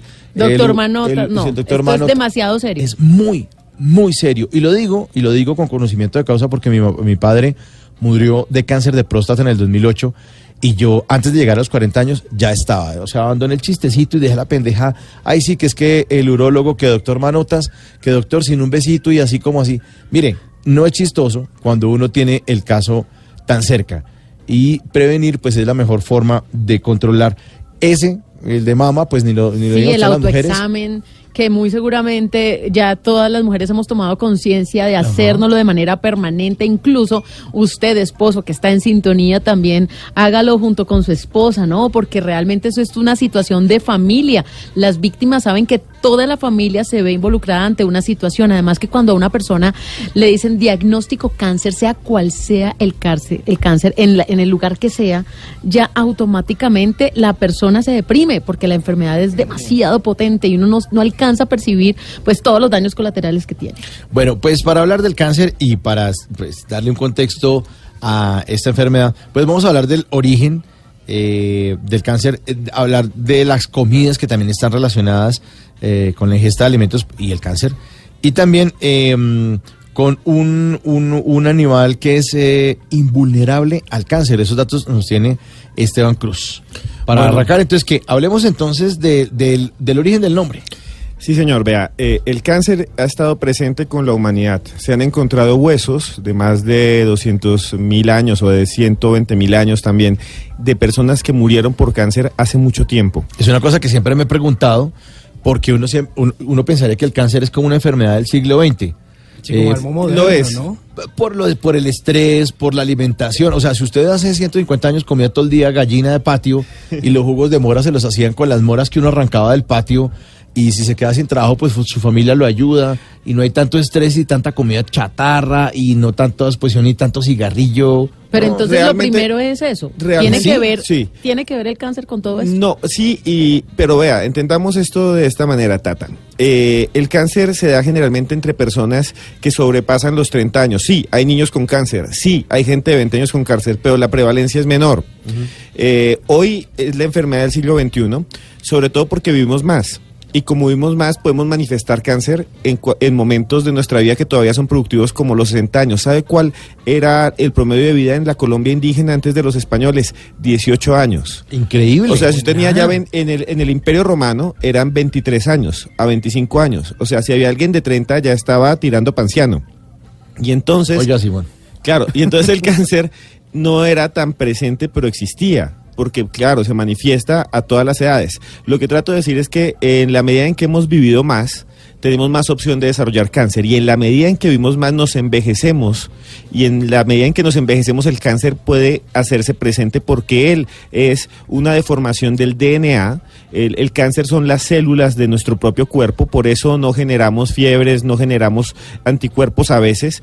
eh, y no es una enfermedad infecciosa, sino es nuestro propio cuerpo que crece desordenadamente. Las células eh, tienen una forma muy diferente y no paran y no se autodestruyen. Nuestras células están programadas para autodestruirse y reemplazarse. Es más, si usted que me está escuchando eh, se viera hace apenas seis meses, todo su cuerpo se ha renovado.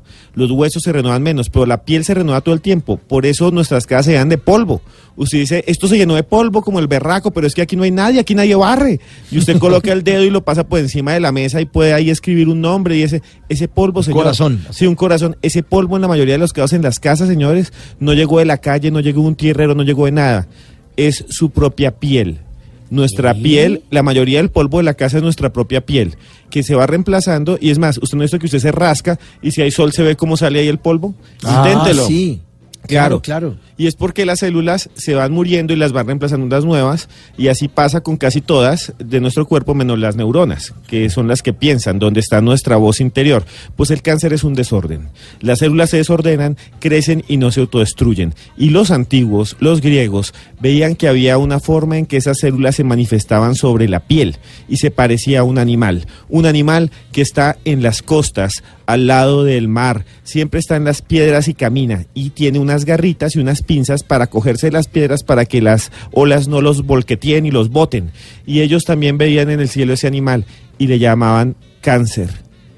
Cáncer significa cangrejo. El cáncer es la enfermedad cangrejo. Y les voy a explicar por qué. Porque cuando los antiguos no tenían eh, resonancia magnética, ni tenían los griegos cómo abrir y mirar los tumores, cuando los veían en la gente que ya se moría o los tumores eran superficiales, veían cómo se ve el cáncer. El cáncer no se ve como una bola redonda, se ve como una cosa con ramificaciones, porque el cáncer, el tumor, tiene como unas raíces o unas ramificaciones que se van metiendo en los órganos. Y cuando usted la ve de afuera, se ve como un cangrejo agarrado a la piel, un cangrejo agarrado a los órganos, como cuando usted ve un cangrejo agarrado a una piedra para que el mar no lo volquetee, no lo bote. Bueno, qué interesante ese dato, no teníamos ni idea. Y como dice nuestra promoción, nunca tiras a la cama sin aprender algo nuevo. Hablemos, eh, Esteban, de la, del tema de la restricción calórica, que es otro tema que usted quiere compartir con los oyentes. Vea, esto sí es fabuloso, dime, Tata. Pero primero tengo una inquietud. Entonces, es el cáncer es una enfermedad. Es un Pero, conjunto de enfermedades. ¿Qué tanto tiene que ver la emoción con el, con el conjunto de enfermedades? Eh, toda emoción tiene una representación en nuestro cuerpo físico. Y eso está completamente Se comprobado. llama somatizar, ¿no? Claro, hay una parte muy grande que se llama placebo y otra que se llama nocebo. La mayoría de los medicamentos, aquí voy a hacerle un daño a mucha gente, pero la, la mayoría de los medicamentos no funcionan. Tiene una ventaja de que no funcionan. Pero como usted se los toma y creen que funciona, funciona. Por ejemplo, los medicamentos para calmar el dolor. Algunas personas realmente no les hace nada el ibuprofeno a un, a un margen de la población. Pero cuando hacen las pruebas a esas personas les dan ibuprofeno y si ellos están convencidos que les va a quitar el dolor, se los quitan. Como cuando usted no piensa en el dolor de muela, el dolor se va. Cuando le recuerdan, ay, la muela le está doliendo, ahí volvió. Sí, es como el niño que se cae y la mamá no lo está viendo, entonces no llora. Pero si se la celebran, se mete una berriada ni la berraca. Eso es una cosa. La otra cosa es el cáncer y ese es real. Y a pesar de que yo tenga una mentalidad positiva, si yo me voy a un lugar donde haya radiación porque hubo una explosión como en Fukushima, en Japón, me va a dar cáncer. Así yo sea un tipo positivo. O sea, el cáncer es una enfermedad real. Claro, las emociones juegan para el desarrollo, para que sea más rápido, para que sea más lento a veces. A veces sí, a veces no. Cada caso es, es distinto. Cada persona tiene un cáncer diferente, así sea un mismo tipo de cáncer. Emociones y alimentación, todo que ver. Bueno, la alimentación, ¿sabe por qué es? Porque la alimentación, eh, a veces, eh, muchas comidas dañan el material genético y producen o inducen que las células se dañen y se generen los cánceres. La carne es una de las eh, alimentos que más produce cánceres de colon. rojas. Carnes rojas y todo lo que esté quemado. Entonces todo lo que está quemado, así carbonizado, si a usted le gusta todo, démelo ahí, carbón. No se coma eso, no se lo trague. Eso le puede dar que- cáncer. Sí, es que es dañosísimo. Sí, yo sabía eso, ¿no? Cuando, y además porque esa es la parte más rica de la carne. Si usted dice, "Deme el gordo". el tostadito del chorizo, el que está oscurito, es delicioso. y es dañino. Es muy dañino porque afecta las células del colon y del intestino. Pero vean, esto es lo que les iba a explicar de la restricción calórico, calórica. Muchos científicos han descubierto que si usted come menos calorías, no solo no se engorda, no solo no es obeso, no solo se ve mejor, sino que si usted consume menos calorías al día, vive más. El 20% de los ratones que les dieron, cogió un montón de ratones y a, y a, a 80 le dieron harta tragantina. ¡Ay, coma, coma! Y les echaban ahí Engorde comida, eso, ratones. engorde, eso, hamburguesa para ratón, grasa, manteca.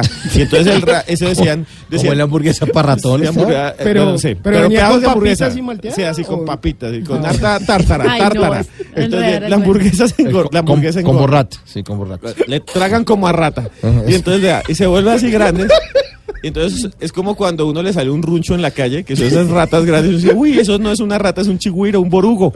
Pero bueno, estos crecen, estas ratas crecen y se engordan y a las otras les dan menos calorías incluso que lo que come una rata normalmente. O sea, si una rata come 80 calorías, le van a dar 20. Pero eso no significa desnutrirse. Están nutridas y bien, pero con poquitas calorías. Lo suficiente. Históricamente se ha hecho el mismo experimento y las ratas cuando tienen esto de restricción calórica viven 20% más que todas las demás.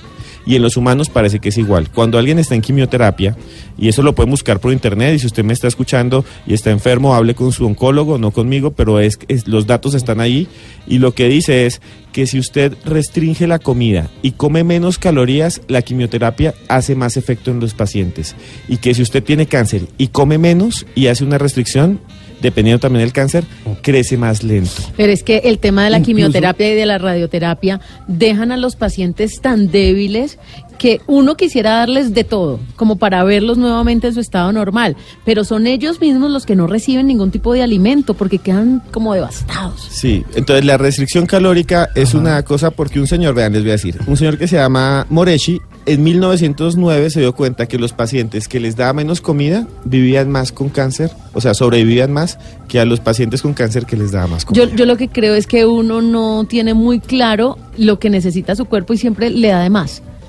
Sin duda. Sí, porque- uno siempre come de más. Claro, Sí, yo lo que creo cierto. es que uno debería como tener más claridad en cuanto a qué necesita realmente para andar. Usted sabe con una máquina, con su vehículo, por ejemplo, usted La sabe gasolina. cuánta gasolina le tiene que echar para que ¿Y, el carro ande. y cuándo le tiene que cambiar el Claro, aceite? y usted no le puede echar más de gasolina al carro de la que le cabe. Por eso toca ir al médico. Eso es chévere de googlear y la cosa, pero es que Es lo que uno tiene que ir al médico, al médico general, a los especialistas. Ser muy atento de cualquier Sí, diagnóstico Porque que se vaya cada, sintiendo. cada tipo de cáncer es distinto. Claro. Cada, incluso del mismo tipo. Entonces usted dice, ay, no, es que me dio un diagnóstico de cáncer del páncreas. Y lee y dice, no, ya esto se acabó, no sé qué más, tengo que hacer esto. No, cada cáncer es distinto, así sea del mismo tipo. Incluso las medicinas, a algunos les funciona, a otros hacen un efecto contrario. Yo me acuerdo que un familiar, eh, cuando, cuando lo diagnosticaron cáncer, que además me pareció muy, muy difícil el diagnóstico, porque cáncer de pulmón y nunca había fumado, ¿no? Esa es la primera, que no necesariamente, aunque sí es una alerta grande el tema de fumar con la relación con el cáncer de pulmón, pues también muchas personas con cáncer de pulmón no han fumado nunca en su vida. Pero el médico en ese momento preguntaba, ¿no fuma? Ok. ¿Ha estado cerca a telas? Entonces las personas que están en las fábricas, en las confecciones, a usar tapabocas es fundamental. Tampoco estaba. ¿Ha estado cerca a leña? ¿A cocina de, con leña? Ajá. Tampoco. Sí, como al CO2, a la combustión. Eh, el tema de las carnes rojas, por ejemplo. Entonces, de, cuando se descartan como todas esas variables posibles del cáncer de pulmón, entonces quedaba la de, ¿consume muchas carnes rojas? Sí, consume muchas carnes rojas. Entonces decía el médico que la carne roja, a diferencia de otros, de otros alimentos, no se descompone como se descomponen todos los alimentos, sino que se pudre. Entonces se demora un poquito más en, eliminarse de nuestro organismo todo el tema de los desechos. Y esto de la restricción ca- calórica es súper interesante porque han hecho estudios eh, en varias eh, universidades y también clínicas de Texas, de Texas, que son los expertos en cáncer, llegaron a la conclusión de que el azúcar, las bebidas azucaradas, aceleran el cáncer. Es que imagínense. Porque las células los cogen como energía, el azúcar tiene mucha energía y como ellas crecen tan rápido, entonces está completamente desaconsejado que alguien que tenga cáncer tome algo que tenga azúcar. Es que el libro del anticáncer, que es un libro muy vendido en el mundo eh, y hay un precio de verdad para todo lo que dice, es un precio muy económico porque lo consiguen en 45 mil pesos acá en Colombia. En el libro del anticáncer deja clarísimo que el azúcar en todas sus presentaciones es el alimento de las células cancerígenas. Es Sí. como la vitamina. Entonces hay otros alimentos que por el contrario neutralizan esas células cancerígenas y le recomiendan a usted que está sano, a mí que no sabemos que tenemos ninguna enfermedad, gracias a Dios, que tomemos todos los días jugo de guanábana, por ejemplo. Que la guanábana tiene muchos poderes que bloquean todo el tema del crecimiento de las células cancerígenas, pero también el tomate, El el, tomate. brócoli, los frutos rojos, puerros, el té verde, el ajo, el aguacate, las algas, el aceite de oliva, los frutos secos y todos los alimentos probióticos son llamados los anticancerígenos. Sí, y además, sí, además tener como unos buenos hábitos. Eso también es importante, pero obviamente no nos cansaremos de repetir, tiene que consultar a su médico. Sí, señor. Consulte siempre a su médico y no googlee, no se asuste además, porque una vez googlea y me pasa tal cosa. Uy, eso está en la enfermedad, entonces uno se paniquea. No, ah, pida- tranquilícese. Pídale consulta al médico y dígale, mire, me está pasando esto. Y de pronto era una cosa que no era tan, tan grave. Seguiremos hablando más adelante de este tema, que está bien, bien interesante, porque aquí en Bla Bla Blue somos, como dice Marco Antonio Solís, más que tu amigo, como dice la canción, sí señor. 11.32.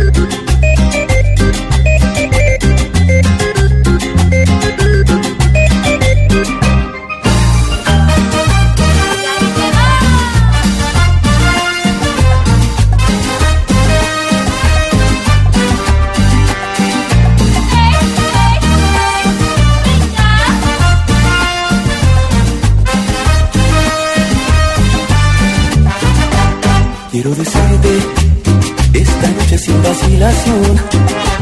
Que ya no aguanto lo que traigo aquí en mi corazón. Me gustas tanto, me enloqueces y no lo puedo ya ocultar. En todos lados me apareces como ilusión en mi mirar. Es un secreto que solo quiero compartir con esos ojos que le han dado luz a mi vivir. Y en esta noche no hay más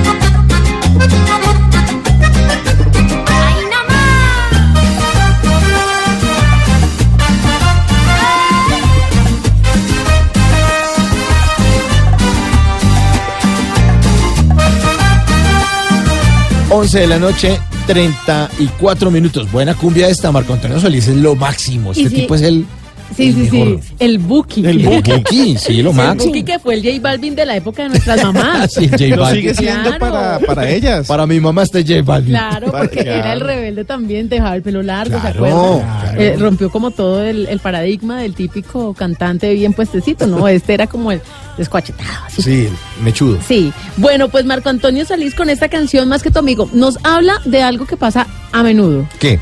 Que usted se enamora Ah. de quien no debe, Ah. de esa persona con la que usted ha compartido tristezas, alegrías, de esa amiga o de ese amigo. Y justamente él canta esta canción que también tiene una versión en salsa por el Pavarotti, por Tito Nieves. Y las dos igual de exitosas. Por si de pronto usted no la quiere bailar así tipo cumbia, la baila tipo salsa. ¿Ah, sí? Más que tu amigo. Más sí, que tu amigo. Bailémosla. Hágale, Hágale. Párese, párese, párese. ¿Vueltica? Eso. Ah, sí. Y, ¿Y qué? y Juanes, ¿se acuerdan que también Juanes cuando hizo la sí, eh, el, el video, creo que Juanes aparece también ahí bailando la canción porque hicieron un homenaje a Marco Antonio Solís y ahí estaba en esta canción justamente Juanes también con esta Más que tu amigo.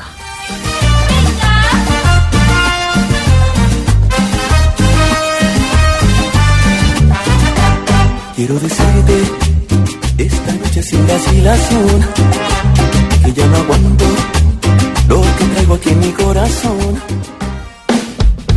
Bla bla blue. Porque en la noche la única que no se cansa es la lengua.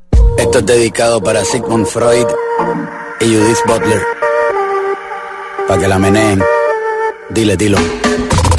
Se maquilla porque quiere sexo. Se peina porque quiere sexo. Se compra ropa porque quiere sexo. Se perfuma porque quiere sexo. Te pidió el teléfono porque quiere sexo. Se atrevió a hablarle porque quiere sexo. Se ponen nerviosos porque quiere sexo. Se conocieron porque querían sexo. Te regaló chocolates y flores. Una pecera llena de peces de colores. Y trajo a los mejores mariachis de la plaza frente a tu casa porque quiere sexo. Le escribió un poema porque quiere sexo. Fueron al cine porque quieren sexo. Te sacó a bailar porque quiere sexo. Nadie lo dice, pero todos quieren sexo. WhatsApp, todos quieren sexo, ¿para dónde nos vamos? Todos ¿Cuál quieren es el plan? sexo. La canción se llama así, sexo, justamente residente. Y tengamos el sexo en paz. Es la nueva propuesta de Marta Isabel Bolaños que llega a la ciudad de Cali para funciones 24 y 25 de febrero. Marta Isabel Bolaños fue tendencia todo el fin de semana, Oiga, la popular popuchurra, ¿se acuerdan? Claro. Claro. Sí, de. Betty, De Betty, de Betty sí, la fea. Pues ella fue tendencia porque eh, puso en su cuenta de Twitter, miren a este caballero tan elegante, todo por, in- por intolerancia, patán, acosador, porque uno se tiene que aguantar eso. Y en el video muestra a un hombre que le dijo cosas bastante desagradables, especialmente por ser una mujer, y ella pues lo grabó y fue tendencia, tuvo más de 19 mil retweets, más de 3 mil comentarios, y Marta Isabel hoy, nuevamente después de ese incidente, pues ha dicho que ojalá ninguna mujer se quede callada ante el maltrato, así sea de un extraño, que lo denuncie.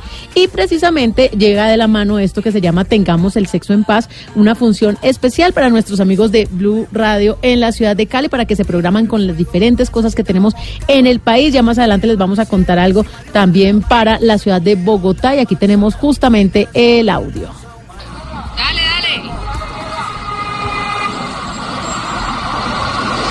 Dale, perrita, dale. Ay, no está no para culearla, mamita, Dale. darle, mamita. Uy, muestra te vas a que quieras. famoso. Perra, hijo de puta hermosa. Te vas a hacer Chao, famoso. que Te vas a volver viral. Dale, dale.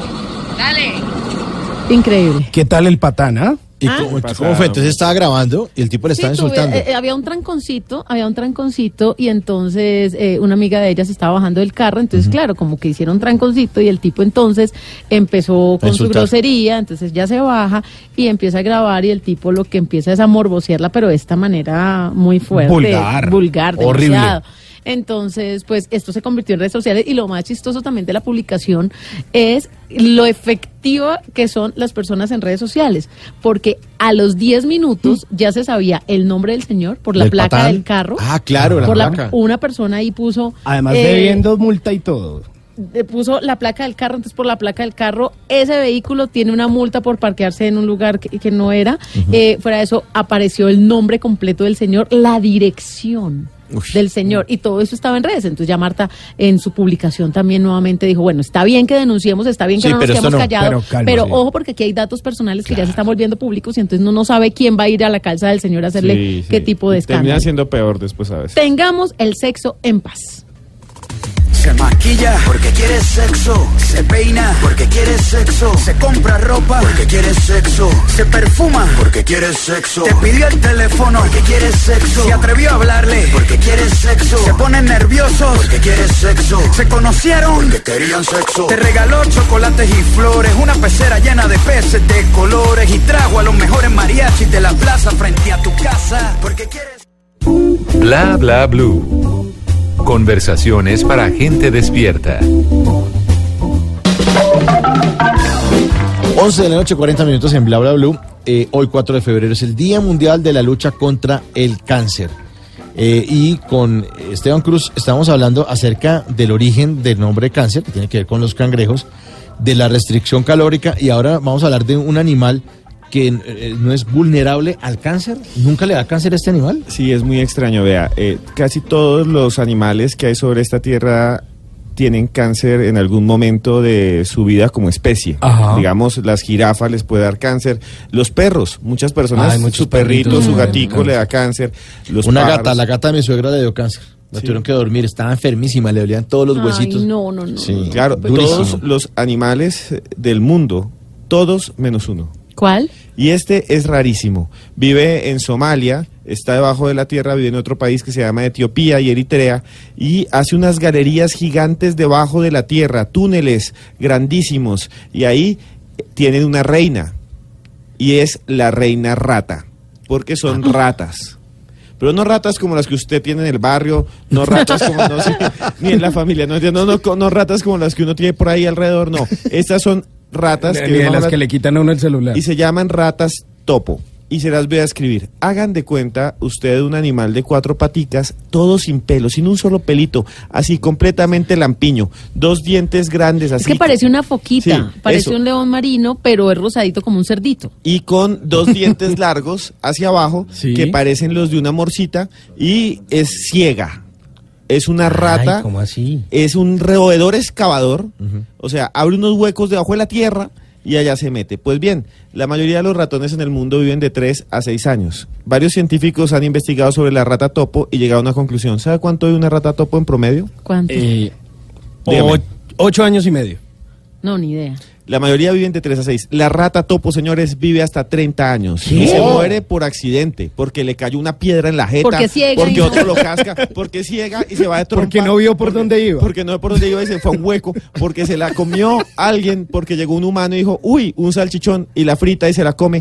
Por cualquier cosa. Como una rata pero, topo. Claro, sí. Pero la rata topo no muere, eh, digamos, naturalmente como nosotros por cáncer. Y han encontrado que no tiene cáncer en su cuerpo, nunca produce cáncer. Además, no envejece. Y parece que eso está unido. ¿Saben cómo saben que no envejece? Porque una rata de 30 años o una rata de un año puede reproducirse, hembra o macho. Wow. Ninguna otra especie. nos- es como si nuestra abuela dijera, estoy embarazada. Eso no pasa. Sí, pues para uno, uy, tocó repartir la finca. Bueno, hay abuelas. no, pero, pero la rata topo, la rata topo sigue así y las han llevado al laboratorio y escuchen muy bien esto. Les inyectan cáncer, les inoculan células para que les dé cáncer. Nada. Nada, absolutamente, ni dándoles radiación producen cáncer. Increíble. Es increíble, nadie sabe investigar la- eso te iba a decir, ¿la están investigando? Por eso, le están investigando Para nosotros los para humanos. saber si eh, se puede saber por qué no tiene cáncer para tener eh, nos- para nosotros medicamentos. Eso sería buenísimo. Y lo que más tiene la rata topo también es que es un super animal, puede vivir 18 minutos sin oxígeno. Después de Wow. 18, ay, se murió. Pero antes, usted mete una rata topo y la mete en agua debajo y ella nunca conoce el agua porque vive debajo de la tierra y vive sin oxígeno más de 18 minutos en promedio. Es el futuro. Muchos dicen que si nuestros hijos tuvieran genes de rata topo, serían invulnerables al cáncer. En Como el serio. niño rata. Porque como el niño rata, el niño rata sería el super rata inmortal. Hay una empresa que se llama Calico Life, pero dice que pues las leyes dicen que no se pueden colocar humanos transgénicos en el mercado. Hablemos ahora, Esteban, de extraños cánceres que se curan solos. ¿Eso qué es? Mire, el cáncer es una enfermedad que para muchos dicen, esto es, me morí. Y no es cierto. Hoy en día el 60% de los cánceres terminan en una cosa que se llama remisión. Nadie se cura al 100% del cáncer. Las células siguen dentro del, del cuerpo. Muchos cánceres vuelven años después y vuelven letales. Algunos vuelven y otra vez hay tratamiento y vuelve a remisión. Pero hay un porcentaje de seres humanos que son un misterio, que son inexplicables. ¿Por qué? Porque se han enfermado de cáncer y sin ningún medicamento él mismo se ha curado. Se llama la remisión espontánea. Es un, está en la medicina, se han detectado 0.01% de casos. Uno dice, pero si es el 0.01%. No, si usted lo coloca en millones, estamos hablando de 100, 200 personas que se enfermaron de cáncer, que estaban en un nivel ya alto, sin medicinas. Y de pronto el cáncer se revierte y la gente se cura. No sabemos bien por qué. Para muchos son explicaciones religiosas. Ah, Sí. no, estaba donde la Virgen. No, es que hicimos una cadena de oración y se Exacto. sí. Esa explicación está bien, pues para Mm. esas, sí está Sí, bien para esas bien. Para otros es que hay algo que tienen algunas personas en su cuerpo que los hace combatir el cáncer, digamos, con su sistema inmunológico. Y otros han encontrado, los médicos han investigado, y esto es brutal, que cuando las personas tienen tumores, como los tumores son nuestro cuerpo, y se infectan, que eso pasó en Italia, y eso tiene el nombre de la curación de San Peregrino, porque pasó en, en Italia, en un pueblo que se llama San Peregrino, un muchacho tenía un cáncer muy avanzado, se le infectó, porque se estalló, es horrible, pero el tumor se le estalló hace muchos años, se infectó, el muchacho tenía sífilis y gonorrea, pues tengo que decirlo, y se curó. Entonces muchos científicos dicen que es, hay una infección, la infección se mete en el tumor y el cuerpo identifica el tumor como parte de la infección y lo acaba. Ah, lo elimina, claro. Lo elimina. Incluso hubo pruebas y ha habido pruebas de infectar tumores con marcadores. A ver si... Si se cura solo, si el cuerpo mismo lo ataca sin quimioterapia y para muchos ese es el futuro de la cura contra el cáncer. Se llaman curas inmunes. Que se marquen con marcadores las células malas y que nuestro mismo cuerpo lo destruya. Y hay muchos casos en, nuestro, en nuestra historia de extrañas curaciones de cáncer que nadie ha podido explicar. Y hay otro tema también, Esteban, es de una niña que también se cura inexplicablemente de un cáncer que es mortal. Sí, esto es muy raro. El diario Excelsior y el diario ABC de España descubrieron que hay una chica que se llama Roxil 2. No Roxil 2 como un robot, no. Se llama así Roxil, Roxil 2. 2. Y ella tenía un, un tipo de cáncer muy fuerte que es un finioblastoma metastaico. O sea, ya le había pasado el cáncer a todo el cuerpo. Eh, era un tumor cerebral. Esto sucedió el año pasado. La llevaron a Austin, Texas. Le hicieron un tratamiento normal. Y la médica le dijo, ya se murió. Hablen con ella ya despídanla. La niña estuvo incluso ya en cuidados paliativos, los últimos cuidados de, de ya para morir, y empezó a mejorar, y a mejorar, y a mejorar. Y hoy, sin nadie saber por qué, Roslyn está hasta ahora con su familia y tuvo remisión de cáncer. Y para todos es un milagro, para los médicos es algo rarísimo, pero prueba que el cáncer se puede curar así esté en esos niveles tan avanzados. 11.48 estamos en Bla Bla Blue.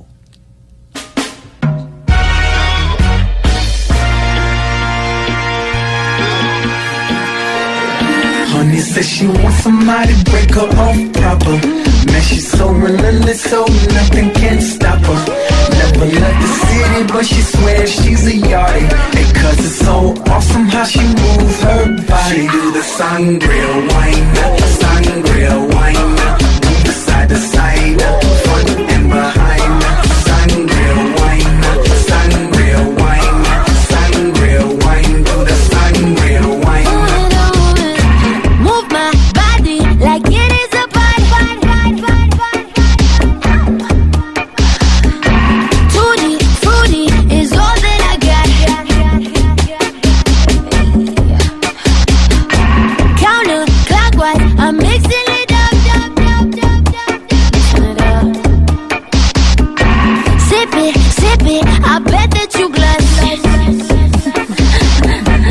Yo, yo, yo, yo sé que tú quieres mi cuerpo eh, y quieres controlar mi mente eh, y todo el mundo quiere ser dueño de ella, pero nadie puede. Honey Man, she's so relentless, so nothing can stop her. Never left the city, but she swears she's a yardie. And cause it's so awesome how she moves her body. She do the sangria wine, sangria wine. Move it side to side, front and behind. Sangria wine, sangria wine. Sangria Wine. Pharrell Williams. Y Camila Pharrell. Williams y uno de mis amores platónicos. ¿Sí? ¿Ya le Es- escribió carta? Eh, no, no, sabe que no, pero, Camila Cabello se llama. Pero a Camila Cabello yo le comento muchas de sus publicaciones y le escribo en Twitter. ¿Y le responde? Que, que la amo, Pero que la no quiero, que, que deseo conocerla. Incluso somos novios, pero ella todavía no, No lo sabe. Ella todavía no lo sabe. Es una de esas eh, cantantes que ha sido eh, revolucionaria en los últimos tiempos. Tiene varias nominaciones a los premios Grammy. Vamos a ver si se los va a llevar eh, finalmente esta mujer que es de ascendencia cubana y que ha entrado muy bien a pesar de su origen latino en el mercado anglo. porque, Tiene puro pues, nombre de amiga de uno como del barrio. Sí, Camila- la, la Camila. Camila Cabello. Sí. La Camila Cabello. Como de trabajadora de Blue Radio. Si Sí. fuera María Camila. María Camila Cabello. María Blue Radio. Sí, Podría hacer informes acá. Sí, oiga, la conocimos a ella eh, por una canción que se llamó precisamente Habana. Y ahora anda pues haciendo esto con Pharrell Williams, que es uno de esos grandes productores. Es un duro. Y, y yo, y yo le apuesto a que de esas nominaciones que tiene, al menos se vaya a llevar un gramófono esta vez. S- Sangria Wine.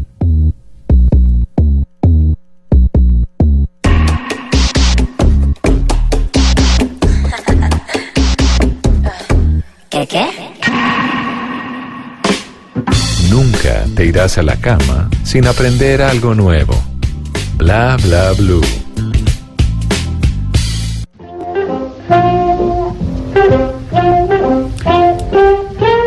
Antes de que se acabe el día, hay que recordar que un día como hoy, pero del año 1973, nació Oscar de la Hoya, boxeador, cantante y promotor estadounidense de origen mexicano. Mencionar el nombre de Oscar de la Hoya entre los aficionados al boxeo equivale a referirse a uno de esos mitos actuales de este deporte, y es que sus numerosos triunfos y su particular personalidad dentro y fuera del ring lo hicieron un grande.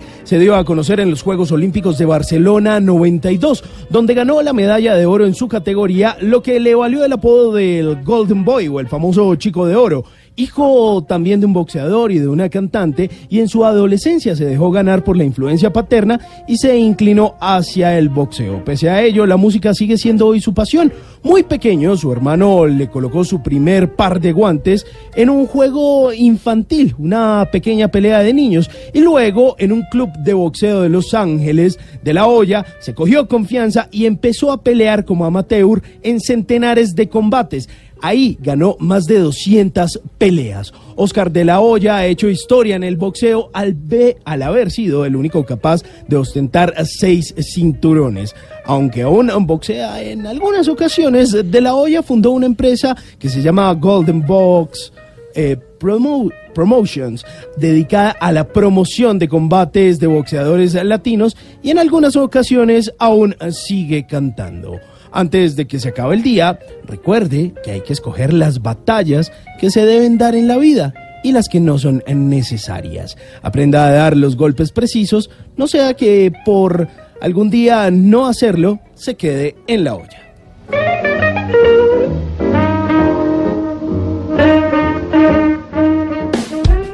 Bla bla blue.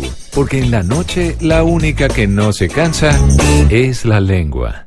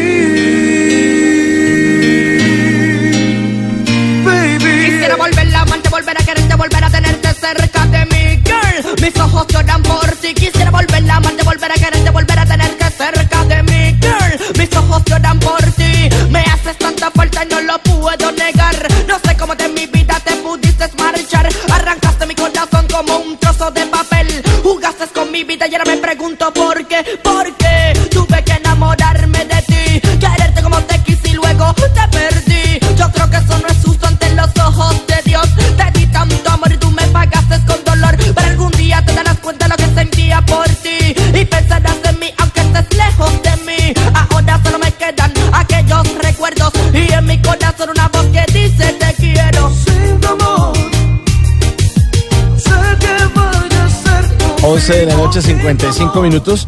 Hace un rato posteé, bueno, hace un rato, hace un par de días posteé una vaina que me mandaron hace 6 5 días en mi cuenta de arroba entre el Quintero en Instagram, que eh, un, un, un personaje le hace una entrevista de trabajo Sí, a una mujer, le dice, ¿tiene algún talento particular? Y dice, canto la parte rápida de mis ojos lloran por ti. Que lo que acaba de hacer aquí Simón Hernández fuera de micrófonos. Me encanta esa canción. buena canción, ¿no? Ay, pero es el Boy. señor Big Boy. Todo, todo ese trabajo previo a lo que hoy vivimos, al, eh, vemos como reggaetón, pues lo hacía precisamente pionero. Big Boy, ¿no? El pionero. Sí, ¿y Levantó esto? esa bandera. Miren, yo me acuerdo eh, que yo estaba, esto fue en el año 97, cuando esta canción salió de moda. Y entonces nosotros, pues yo tenía, yo manejaba el periódico escolar. Entonces, el gancho para vender el periódico fue publicar la letra de Mis ojos lloran por ti. Ah, para que claro, todos se la aprendieran. todo el mundo quería comprar. Fue tanto el éxito del periódico que tuvimos que venderlo en, en colegios cercanos. ¿Qué va? Porque había mucha demanda. O sea, era Claro. algo interno, pero tuvieron que Claro. venderlo en otro sitio. Claro, pusimos ahí la letra de esta canción porque en esa en ese momento No había internet. usted bien. tenía que grabarla en el cassette, Sí, copiarla claro. Y y, nosotros le hicimos todo ese trabajo. La canción apenas saliendo ya veíamos que iba a ser un éxito y pusimos toda la letra y con eso vendimos los Y usted se la rapeaba Total. de principio a Y fin. todavía, mira que todavía la gente, no hay fiesta ochentera, setentera, mejor dicho, los que están cumpliendo 40, Claro. fijo la ponen en la tanda del carrapicho, de mayonesa, de la cereje, ahí va también mis ojos lloran por ti. Laura Loca.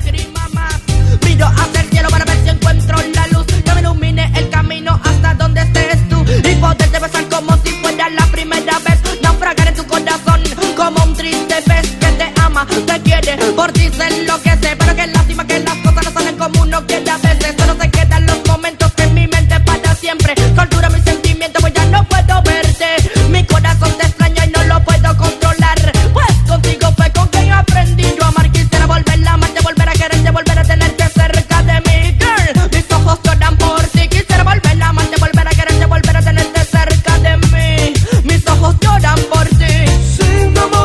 Bueno, mis ojos lloran por ti si ustedes no se comunican en el 316-692-5274, la línea de Bla Bla Blue para que llamen después de las 12 de la noche eh, a mandar pues todos los mensajes que quieran, mensajitos de voz, pueden llamar a comentar lo que quieran, O los- mensajes de texto también. O los tatafans, que también Sí, andan sí, muy famosos sí, por sí. esos Los días. Tata Tips. que- y que Ay, y, y recuerden que mañana en esta franja de Hablando en Serio, pues vamos a tener un tema que tiene que ver con las mujeres que pues se preocupan demasiado por su aspecto físico y ahorita está en auge el tema de terminar su periodo de embarazo, sus nueve meses, y operarse para recuperar su figura. Entonces mañana vamos a estar con un cirujano que nos va a decir los pros y contras de todo esto. Y yo quiero que ustedes, los oyentes de Bla Bla Blue, desde ya con nuestra línea telefónica, eh, nos dejen en el 316-692-5274 preguntas para el doc. Y Sí. vamos a utilizar ese numeral, preguntas para el doc. Y mañana pues las vamos a tener aquí. Entonces puede ser por nota de voz, puede ser por texto. ¿Qué quiera preguntarle a ese médico cirujano respecto al tema que vamos a tener mañana a las 11 de la noche? Bueno, y mientras ustedes cantan esa, la versión, ¿cómo es? La parte rápida de Ya viene voces y sonidos. Le enredaban a uno porque le decía, mis ojos lloran por ti, y uno para saber si se estaban llorando por uno. No, no, yo Ah, no puedo son llorar llorones un por gas excelencia. por Pero- una cebolla. Sí, el mínimo déjeme- con pero- cebolla. sí, es- y, hacen, y si hacen de eso. Vea, saludo rápidamente a Daniela Contreras que nos ve todo el tiempo, Ajá. al señor Chaux y, y nada, nos vemos ya en un ratico. En un ratico viene voces y sonidos. Y ustedes, pilos ahí. 316-692-5274. ¿Quiere que rapee? A ver. ¿Qué tal? Aquellos recuerdos. Y en el corazón una mosca dice te quiero.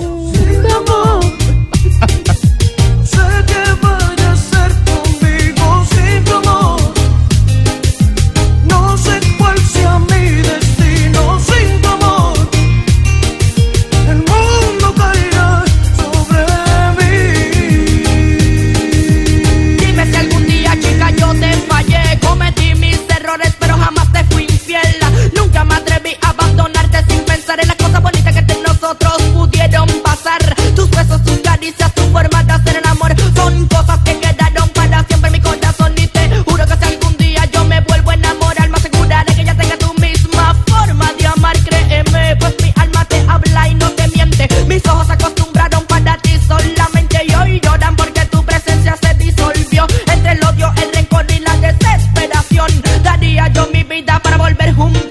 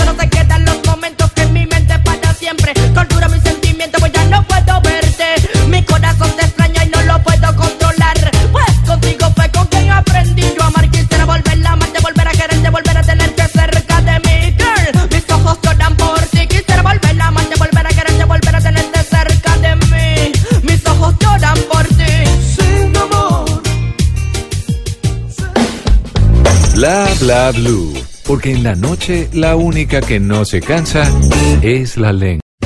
Háblenos de usted. Llámenos al 316-692-5274 y cuéntenos su historia.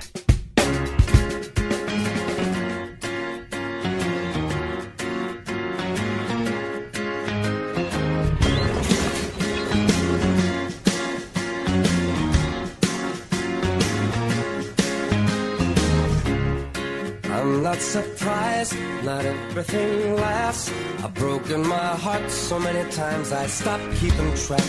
Talk myself in, I talk myself out. I get all worked up, then I let myself down. I tried so very hard not to lose it. I came up with a million excuses. I thought I thought of every possibility.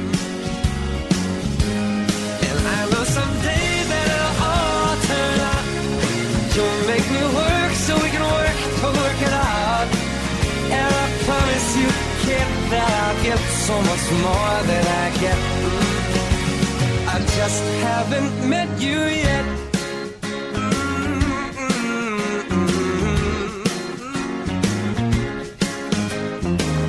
Mm-hmm. I might have to wait, I'll never give up.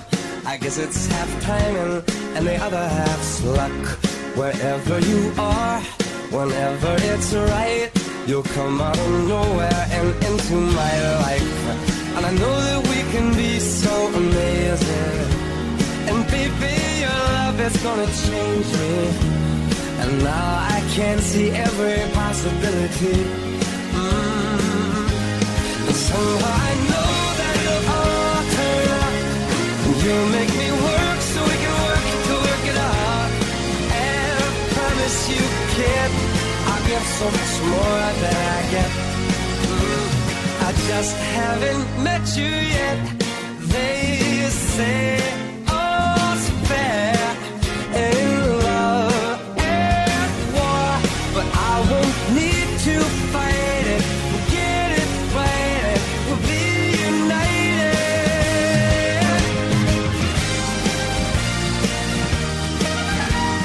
Michael Bublé en Bla Bla Blue. Buena canción. ¿Hace cuánto no oía esta canción, Simón? Uy, mire, esa canción salió por allá en el 2009 aproximadamente y le di duro y duro, como cuando usted se engancha con una canción y la ponía en YouTube. En YouTube me sabía el video de memoria porque además es sumamente eh, romántico y eh, yo creo que no la escuchaba hace aproximadamente por unos 7, 8 años.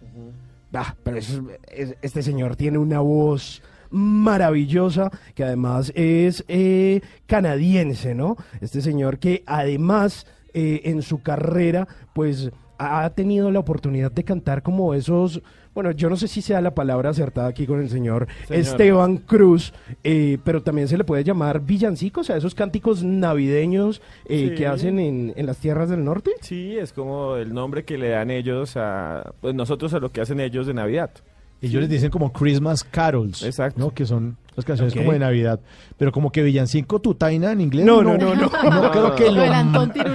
No creo que lo manejen mucho realmente. Pero ahí está Michael Bublé, quien por estos días eh, está en una gira de un álbum que se llama Love. Y está complicando la gira porque dice que es que él tiene que ver a su familia, ver a Luisiana Lopilato, que es una cantante, actriz argentina, y a Sí. sus hijos. Entonces dice, no, que yo sigo con la gira, pero tengo que verlos a ellos porque es que ellos son mi familia. Ay, qué bonito. Qué bonito. Sí. Está metiendo, o sea, una cantidad de plata que no tenían presupuestada en la gira, porque tienen que o el tipo de volverse a verlos o que lo- o la familia le Que caiga. llegue. Y la- sí, y- y pero además- es que uno, yo no sé, yo me pongo en el lugar del artista. Al final de la historia, lo que vale es la familia. Claro. En no, eso no. tiene razón. Entonces hay muchos artistas que cada vez que uno los entrevista, sí, son súper exitosos, pero viven en una eh, soledad absoluta. Incluso Balvin, nuestro Balvin que tanto amamos y queremos, estuvo con un episodio depresivo, ¿se acuerdan? Que él mismo lo confesó. ¿Y qué era eso? Soledad, porque el éxito, el triunfo lo tenía. Y si le cuesta unos pesos de más estar rodeado de ese amor, de esa familia, de ese, de esa realidad, porque es que es el amor puro, es lo que de verdad llena esa energía, ese motor, pues que cueste todo lo que Sí. tenga que costar. Por- tiene razón, Tata. Además, porque mm, Dicen que cuando uno va avanzando en la carrera hacia el éxito se va quedando solo. De hecho, un comediante colombiano alguna vez me habló de eso. Muy famoso, no dar el nombre, pero es muy, muy famoso, es actor y todo, y es comediante. Y es buen actor y todo, lo hemos visto en, lo hemos visto en muchas producciones. Eh, y el tipo me decía, a medida que uno va avanzando se va quedando solo. Sí. Yo no sé si es que o va perdiendo amigos o en las giras le toca estar solo, y metido en un hotel y gire por todo y preséntese y haga shows y Claro. todo eso. La soledad del poder. o- Y antes esos artistas pedían era en excentricidades y se gastaban ese dinero en cosas excéntricas en los camerinos y todo. Este está pidiendo algo muy básico, ver a su familia. Hay un libro muy famoso de Pablo Coelho que se llama El vencedor queda solo o El vencedor vive solo. Y habla un poco de eso, de que en la medida que usted va avanzando en la vida, como decía aquí el señor Quintero, y usted que nos está escuchando al otro lado de la radio, Si quiere avanzar en la Sí, vida. Si quiere avanzar en la vida, tenga en cuenta que empieza usted solamente a tener contacto con personas que lo quieren en parte solo por eso, porque que usted le está tiene. yendo muy bien y lo siguen es por duro. eso. Y ya eh, cada vez la gente que realmente lo conoce, que de verdad cuenta No, sus ya- intimidades, ya lo cada ve vez menor. inalcanzable. Exacto. Ya lo ve lejos. Las relaciones se vuelven superfluas y las únicas que quedan son las de la familia. Por eso Claro. este señor quiere ver a su familia, porque son las relaciones Y yo lo apoyo, claro. que cueste todo lo que tenga que y, y costar. mucho más en Colombia que, que hay como cierta envidia, ¿no? Y, y está el popular dicho, es que usted desde que se volvió rico no volvió a saludar por aquí, ¿no? Sí. es que Sí. usted ya se olvidó de los pobres. O como es famoso, ya no reconoce a la familia. Sí, sí, sí, Sí, se volvió sí. de mejor familia. Y, uy, ¿qué ha habido? No, pues como cuando usted era pobre. Sí, aquí. Ándale. Pues ahí está, Michael Bublé, eh, quien avanza y seguramente no se quiere quedar solo. Y nosotros tampoco dejamos solos a nuestros oyentes. Por eso está el 316-692-5274 de la línea para que ustedes llamen a contar absolutamente todo lo que quieran. Y tenemos ya una llamada. De una vez entonces recibimos a nuestros oyentes que quieren bla hablar y también los invitamos para que nos dejen su nota de voz. Por si no quiere salir al aire, porque aquí ya tenemos lista la llamada, pero si de pronto no quiere salir al aire, solamente saludar, pues también puede guardarnos en su memoria del celular como el 316-692-5274, nuestro contacto de bla bla blue. ¿Quién habla? Buenos días. Hola, buenos días. Le habla Chus Rodríguez desde Barcelona, España. Oh, desde Chus Barcelona. Rodríguez. Sí, por fortuna. Oye, ¿y su nombre cómo se escribe? ¿Así como suena, Chus? Con... Con doble- sí, es que, eh, bueno, es el nombre mío, es el seudónimo mío de escritor. Eh, Ok. Chus, eh, de Jesús y Rodríguez con X, eh, en honor a mi abuelo que se llama Amadeo Rodríguez, un prócer de la guerra, de hace mucho tiempo. Y por eso me volví escritor por acá. Vea, y buenas noches, ¿cómo le va, don Chus? Yo le iba a preguntar, usted es escritor entonces allá en Barcelona, en Cataluña, ¿mucho frío? Pues un poquito, sí, sí, un poquito. Está haciendo frío, pero aguantable. Ah, bueno, ¿y qué escribe usted? Bueno, yo escribí una novela ahorita en diciembre, eh, se llama Los narcos de papel. Es, es una especie como de parodia de qué les pasa a nosotros los colombianos cuando salimos de Colombia y nos comienzan a señalar a que todos somos narcos. Desde que nos subimos al primer avión y nos hacen la requisa hasta que llegamos, nos pasan siempre a la izquierda, nos pasan los perros. Uy. Y de ahí me salió escribir un libro, un libro interesante porque, bueno, estigmatizan en todo el mundo cuando el mundo está cambiando y las cosas tienen que ir cambiando, ¿no? Vea, Sí, una señor. pregunta que le quería hacer. Uno para escribir un libro, una novela, siempre eh, parte de la realidad, de lo que ha vivido. Usted me ha contado, usted vivió algo y usted dijo, esto es muy extraño, surrealista, loco. Y de ahí voy a escribir que a los colombianos no tienen que hacernos tantas cosas, o no todos somos narcos. Algo que usted vivió en ese mundo así de la policía y de lo que lo buscan correcto, a uno. Correcto. Sí, mira, eh, eh, yo desde que salí de Colombia en el año 2000, que me vine por Miami, lo primero que no me dejaron entrar a Estados Unidos, hice un visado transitorio. Y nos tuvieron en un cubículo 12 horas para seguir para Madrid, porque iba a Cali, Madrid, Cali, Cali, Cali, Miami, Miami, Madrid. Y lo tienen a uno como guardado allá como un personaje que ha cumplido no sé qué, a quién ha ofendido, pues. No podía comer uno, lo tenían aparte. Y eso lo hemos vivido, pues los que salimos, yo llevo 20 años saliendo de Colombia y he vivido en México, en todo lado, y sigue siendo lo mismo en todo el mundo. Todos los colombianos, narcos. Uno lleva preparado para la requisa. Pero es que No, también a veces damos papaya. Yo me acuerdo que un- el último vuelo una señora iba para los Estados Unidos y llevaba una bolsa de pan de bonos. Imagínese. Y esos que son bien arenositos. Y, la- y yo decía, esta señora, ¿qué, ¿cómo va a explicar? Sí. O sea, que, eso, que es harina, que son pan de bonos. Pan de Entonces yo creo que también uno debería evitarse esos, esos molestos Yo, yo tengo una tía, momentos. yo tengo una tía de 68 años. Hace tres años se fue a Canadá. Ahí para el que oyente que se está escuchando, se fue hasta allá. Imagínese que en Canadá se le regó un montón de talco. Ella Ay, hace talco blanco. Y mi tía por talco, y mi- señora. y mi tía por echarle el chiste al policía le dijo cocaine. No. Sí, sí. No, No, sí, y- y- chistosa. y el policía quedó como, Dios mío, le hicieron toda la requisa. Claro. y, y dijo, Escáner "Uy, y por- y mi tía dijo, ¿por qué le dije eso? Y yo, ¿para qué le hice eso? Sí. Es que esos chistes allá no funcionan. No. Funcionan de-. Sí. Pero, pero me sopla W y me dice que, que en inglés uno le puede decir que es pan de bono, que es bonus bread. Me dice aquí por el, Bonus por el chat, me dice, sí, que bonus bread, que que es bonus bread, para que entre Bonus tranquilo, sí. No, esa señora, yo, pobrecita, y eran como 100 pan de bono. Esa bolsa. Pues aquí un, un compatriota mío se trajo, Tata, una, un racimo de chontaduro. No, no, completo, te lo juro. Un No. compañero aquí de, aquí llegó a Barcelona con eso. Yo no, yo no sé cómo lo pasó. Pero trajo un racimo completo de chontaduro. No le trajo la negrita porque no, podía. No, y me imagino el un olor. vinipel. Uy, pero qué rico en Ahí sería chontaduro. chontahart, que es chontaduro, ¿cierto? Chontahart. Explicarle al policía. No, no, no, es que realmente eso es lo que nosotros llamamos colombianadas. Que damos papaya. Obviamente eso no exime para nada pues todo lo que tenemos ese estigma nosotros, ¿no? De ser colombianos y que por eso ya tenemos una asociación directa con la cocaína y entonces mientras los otros pasan a uno sí lo detienen y hasta para el escáner. Vea, señor Shu, ya- el- sí. Dígame. No, no, que el libro va y va avanzando y luego pues te das cuenta que te están señalando porque tú eres narco, pero en realidad el problema no es de nosotros los colombianos, el problema es quién los consume. Entonces, el libro tiene una política que es una, una, una presentación que se llama Economía del Crimen, en la cual intento debatir un poco las posturas que puede tener una persona por fuera para defenderse y decir es que nosotros somos víctimas de una situación, o sea, nosotros no somos narcos porque nos señalen por narcos. Entonces el libro está bien interesante para que se lo lean. Allá Tata le mandé como dos portadas por Amazon, lo puede conseguir. Amazon.es lo pueden conseguir. Y, y es interesante para comenzar. Son, es una serie de cuatro libros. El primero es eh, la vivencia en España, el segundo es una vivencia que tuve en México, el tercero la vivencia en Colombia y el cuarto es en Estados Unidos. Son- es interesante porque es una postura muy económica que ahorita está de moda porque ahorita las drogas se están legalizando y estamos tenemos que estar a la onda. Son cuatro libros autobiográficos, o sea, suyos, es su vida, lo que Sí, usted vio. Correcto. Bueno, la mayoría digo que es mi vida, pero como tengo que hacerlo un poco fantasioso, pues yo no soy narco. Mm. En verdad yo no soy narco, pero con, to- con todo lo que he vivido y he visto y he, y he investigado, porque se investiga mucho, eh, se consigue muchos eh, informa- mucha información. Tú sabes que la gente te va diciendo, oye, que esté por aquí, este por allá. Entonces uno lo anexa al libro y convierte todo como en un relato un poco fantasioso, como nos gusta a los colombianos. Eso sí les digo, no hay bala, no hay, no hay, no hay, no hay ni muertos ni nada. Es muy pacifista, es de enseñanza, es muy didáctico. Venga, una pregunta, ¿y usted ya aprendió catalán allá? Parlo la miqueta, pero es que a mí me gusta el, a mí me gusta el bayuno. ¿Qué más ve? Es que, es que le iba a preguntar Mira, cómo se eh. dice pan de bono y chontaduro en catalán. No, difícil, difícil. Aquí, aquí ellos tienen sus propios, eh, sus propios nombres para sus cosas. Se podría llevar un pasticet, un pan, un pan de bono sería como un pasticet.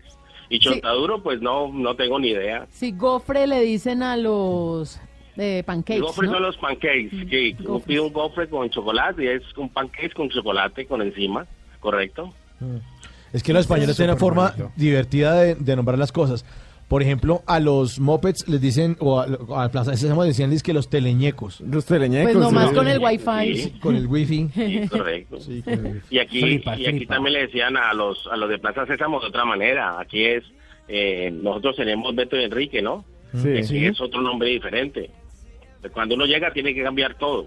Sí, claro. Ah, Tiene que adaptarse. Además, allá donde está usted le toca es catalán, que es distinto. Sí, sí, correcto. No, pero es un sitio muy bonito. En realidad lo que están pintando internacionalmente, todo esto de la demagogia, de la independencia, es completamente men- mentira. La gente puede ir a hacer turismo, pueden ir a pasarla bien. Aquí la gente es muy convive, convive mucho, es de mucho, de muy buen convivir. Eh, aquí se, le pasa algo a un perro y todo el mundo está pendiente qué le pasa, es muy sensible. O sea, en realidad que yo les invito a la gente que vinieran a Barcelona a conocer, porque es una ciudad preciosa y los catalanes son grandes personas. y Hermoso. Barcelona vale la pena ir y volver.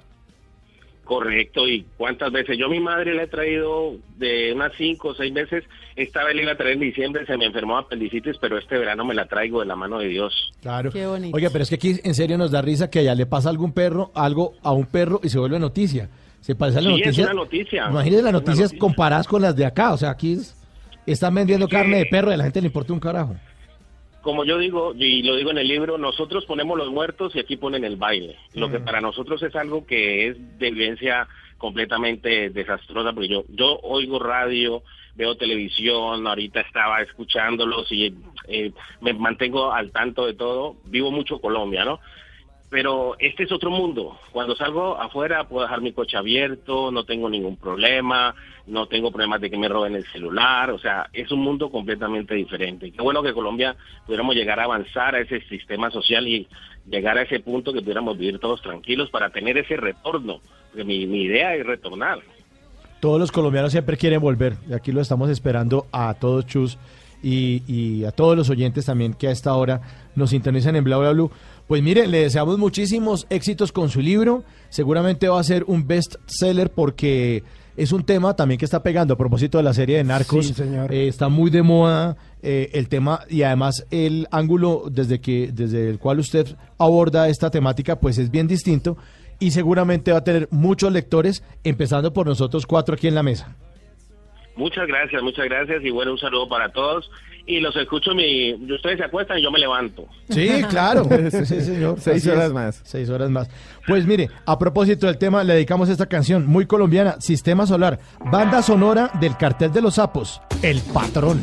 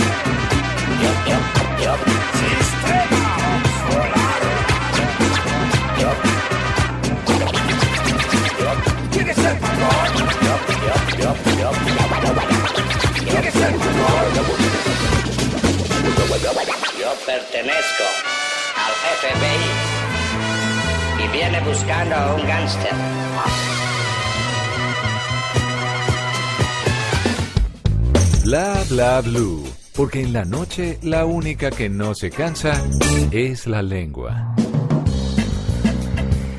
Porque la vida viene sin instrucciones, llegan los Tata Tips de Tata Solarte. Por favor, sorpréndeme. Aquí sorpréndeme, los febrero. tenemos. Bueno, bonito y barato. Sorpre ya, febrero, Hola- ¿no? hola, febrero. Enero Hola, casi hola. que no se acaba. Oye, de verdad, Y a mí casi. se me hizo eterno enero. No, pero ojalá Sí, si fuera claro. el año, porque No, se le va el año y, y qué hizo en la vida. Primero que las cabañuelas. Ya, ya esto se acabó. Que los Ya. 12 días, luego para llegar a la quincena, eso me pareció gigante. Largo. Luego, ¿que- a qué vamos? Apenas 22 de enero. Y así, Y dele. 28, 29, y fuera eso hasta el 31. Y no. empuje ese mes, empuje ese mes para que se Pero, vaya. pero este es cortico, este es cortico, con Ya. este equilibramos. Sí, ya con este. Bueno, pero les tengo en este momento un tip muy reconocido eh, para los amantes de febrero, con la limpieza de febrero y los cumpleañeros de febrero. Bueno, ver. eh, les cuento que hay una manera para que usted no esté limpiando, sobre todo las personas que viven solas. Cuando uno vive solo en la casa, pues le toca sí o sí, si quiere ver las cosas limpias, estar limpiando. Así de Claro, sencillo porque hay polvo que llega. Y además no se puede distribuir las labores con nadie. No, Porque si, bueno, yo cocino y usted usted. lava. No, No. yo Nah, cocino, nah. yo lavo, yo limpio, yo barro. Y sobre todo cuando usted deja la ventanita abierta, que para airear la casa, que para que huela rico, todo se llena de polvo y no, no sabe ni de dónde ha salido. O llueve y se le moja el piso. Y llega por la noche, ¡ay, qué aguacero el que Y cae! ni le cuento cuando hay una construcción al lado porque la arena que le llega a su casa no está escrita. El tierrero. El Uy. tierrero. Pues este eh, consejo que les traemos el día de hoy es para quitar el polvo. No aplica para Simón. No. Porque la mamá. Ay, ¿qué no, porque la mamá de Simón es la que limpia. ya, ya. Ah, ya entendí, que Simón ya, ya. quería atraer. Es que no, no. Ya, ya. No, Tata, no me haga eso. No, el polvo no, el polvo no. Por eso hice la salvedad. Bueno, pues para no quitar el polvo cada hora, sino hacerlo de una manera esporádica, que no le quite tanto tiempo, usted simplemente va a poner unas goticas de aceite sobre una toalla de papel y va a limpiar por el tem por donde esté empolvado. Y luego ya pasa a otra toalla de papel, pero esta vez sin aceite. Este aceite que queda en la primera capa es como una capa protectora, como una cubierta, tanto para muebles, para sofás, para estanterías, para libros, funciona como una capa, como cuando a uno eh, se hace el manicure que le ponen Sí, el aceitico sí. para que no se le ensucie la uña, para que no se le pues igual funciona este aceite. Entonces ya lo sabe, a la hora de limpiar, una toalla de papel con unas goticas de aceite y luego pasa otra toalla sin nada de aceite. Y de esa forma le queda protegida la superficie y no se le va a llenar de polvo. Wow. Para que le diga Bueno, adiós bueno. al polvo. Adiós al polvo, bueno. Adiós al polvo. No, no, no, no. Con el tono que lo dice Simón. No, Sí. Adiós. Simón, Adiós usted, al usted esconde ese aceite. Con un pesar. Con un dolor. Chao. Así. Bueno, aquí les tengo uno que trae mucho polvo. El aire. Vivir sin aire. Nina Pastori.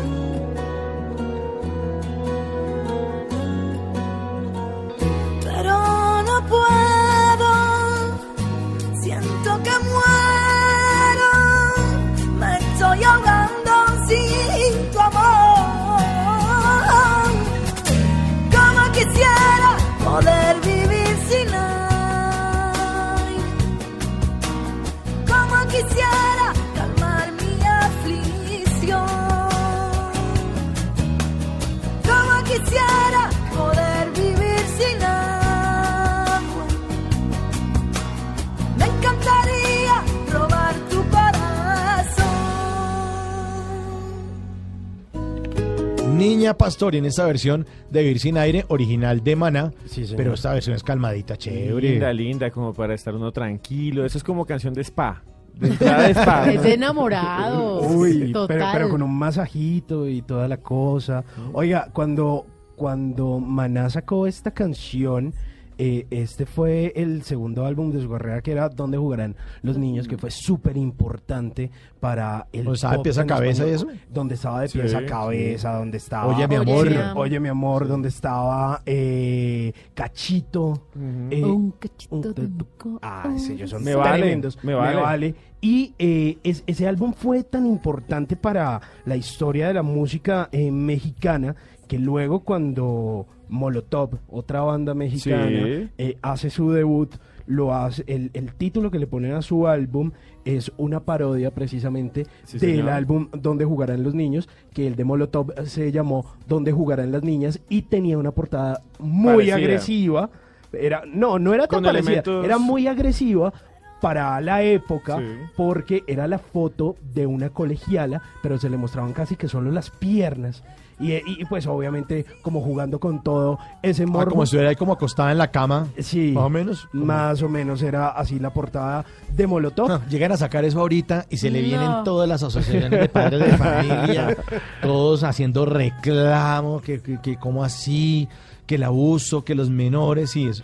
Red Papás. Todos, todos. Todos, que hacen todos una buena labor, pero es que a veces sacan cualquier cosa y ahí están encima. Sí, a veces son muy ñoños. Por e- pero por el momento. Pero es bueno también que exista esa vigilancia, ojo. Sí, claro. Los papás también es bueno Sí, porque es que, pues para que no se permita eso, es decir, yo tengo una hija que tiene 16 años, pues dando un ejemplo, no, no es que yo tenga. Y, y- y Mauricio, entonces- dígale la verdad. dígale la verdad. Y después sacan una, una portada de un álbum de un poco de niñas con las patas para arriba y yo digo, no, pues no, me alcanza a ofender porque pues veo ahí a mi hija. Entonces para eso también sirve la- el- un poco el co- de control de, sobre, de- eso. Sí, pero en esa época no se lo tomaban tan a pecho. No, no, era una época como mucho más relajada, pero bueno, ahí está don- eh, la versión original. Niña Pastori. Que Niña es de Maná Pastori. y Sí. Niña Pastori. Que fue en el sin aire. 2006. Ajá, la de Maná fue en el 92 y está en el 2006. Bueno, con aire viven nuestros oyentes porque tienen aliento para dejarnos mensajes en el 316-692-5274. ¿Quieren oír? Sí, hágale, hágale, de una. Aquí está esa. el primer mensaje. Saludo a Bla Bla Blue desde Medellín. Me llamo Juan Fernando. Quería felicitarlos. Me parece un programa genial. Ustedes hacen un equipo excelente y pues eh, creo que hacen la diferencia en la radio. Sigan adelante y de nuevo muchas felicitaciones por ese trabajo que están haciendo en un programa ameno, agradable, eh, de un humor excelente. No, reúnen muchas, muchas características. De verdad que eh, espero que permanezcan mucho tiempo más. Que estén muy bien, muchas gracias. Hasta luego, un saludo. Tan bonitos los oyentes. Un saludo, grande Pues, a él, gran- corazón. Gran mensaje porque miren, lo que nosotros hacemos aquí es para los oyentes, ¿no? Aquí nosotros no queremos ni, ni ser famosos, ni nada, ni, o sea, ¿Para nosotros... qué la gente? Eso es para el pueblo, Eso- para la gente. Ay, tan entregado usted, véalo. Sí, hasta las dos si quieren. Ah, para que vea. Es que me, me perfilé políticamente en la entrevista. Sí, voten por mí. No, en serio, el programa es para la gente, porque es que nosotros aquí podríamos hablar. O sea, la carreta la hablaríamos, eh, la hablaríamos en una sala de una casa. Eh, o, todos los esfuerzos, pues, como nos, nos reuniríamos por ahí en un bar a echar carreta. Pero está dedicado a ustedes, los oyentes, y por eso estamos aquí desde las 10 de la noche hasta la 1 de la mañana, pues tratando de acompañarlos de lunes a jueves en esto que se llama Bla Bla Blue. Otro mensaje para otro, eh, para pues, de otro oyente que en el 316-692-5274 se comunica y nos deja este mensajito de voz para todos ustedes, nuestros demás oyentes. Hola señores, reportamos sintonía de Barranquilla. Soy guardia de seguridad trabajando. Bendiciones para todos. Bueno, aquí los mantenemos despierto. Y sabe también que quería aprovechar, Mauro, no sé si me lo permite, porque mañana en Bla Bla Blue vamos a hablar de un tema que tiene que ver con las cirugías plásticas y un fenómeno que hay en el mundo y es Ajá. tener el bebé, operarse para quedar como estaba antes. Vamos a tener a un médico cirujano que nos va a contar un poquito del tema y yo le quiero aprovechar y preguntar a los oyentes de una vez si quieren dejarnos también sus notas de voz para mañana chévere. pasarlas y preguntarle al doctor Ah, bueno. qué opinan sobre el tema de las mujeres que se operan para verse más atractivas, para verse más voluptuosas o para recuperar su, su figura después de haber dado a luz, después del embarazo. Entonces también les agradezco noticas de voz para pasarlas mañana durante el programa. Muy bien, y yo le quería decir a este señor que nos dejó la nota que a todos los guardas de seguridad que nos escuchan hasta ahora, un abrazo grandísimo, los acompañamos aquí en Tel Frío. Que no nos partan sí. nunca. Sí. Sí, sí. Y que se despierten. Al que tiene hasta ahora Ruana se le manda un abrazo grandísimo. Con el radiecito al lado y, la, y el termo de El café. termo. Indispensable. Importante el termo. Bueno, y a esta hora, otro, otro mensaje en el 316-692-5274. Hola, mi nombre es John Freddy López y los escucho desde la ciudad de, de- de- de Medellín todas las noches, siempre que puedo, pues obviamente. Eh, muy buen programa, muchachos, entretenido, siempre con buenos invitados en la primera hora, notas interesantes, bueno, lo mejor. Soy oyente asido pues de Blue, a Tata Solar te la escucho desde Tropicana y creo que salsa con estilo, creo. Sí, señor. Es la misma, ¿cierto? Sí, señor. a Mauro en otro programa de Blue, no recuerdo, creo que conjunto, creo que junto a Simón en Blue Jeans, creo, señor. sí. Y ahora pues aquí hacen un muy buen equipo, entonces pues déjenme felicitarles muchachos. Y pues me gustaría que tocaran el tema, a ver, no sé, algún tema espiritual, pues siempre tocan buenos temas, de tecnología, pues los tips de, Tata, bueno, en fin. Pero algo, no sé, esotérico, algo bien místico, qué sé yo. Eh, hey, feliz noche, un abrazo desde Medellín y como diría un paisano, de Colombia para el mundo, papá.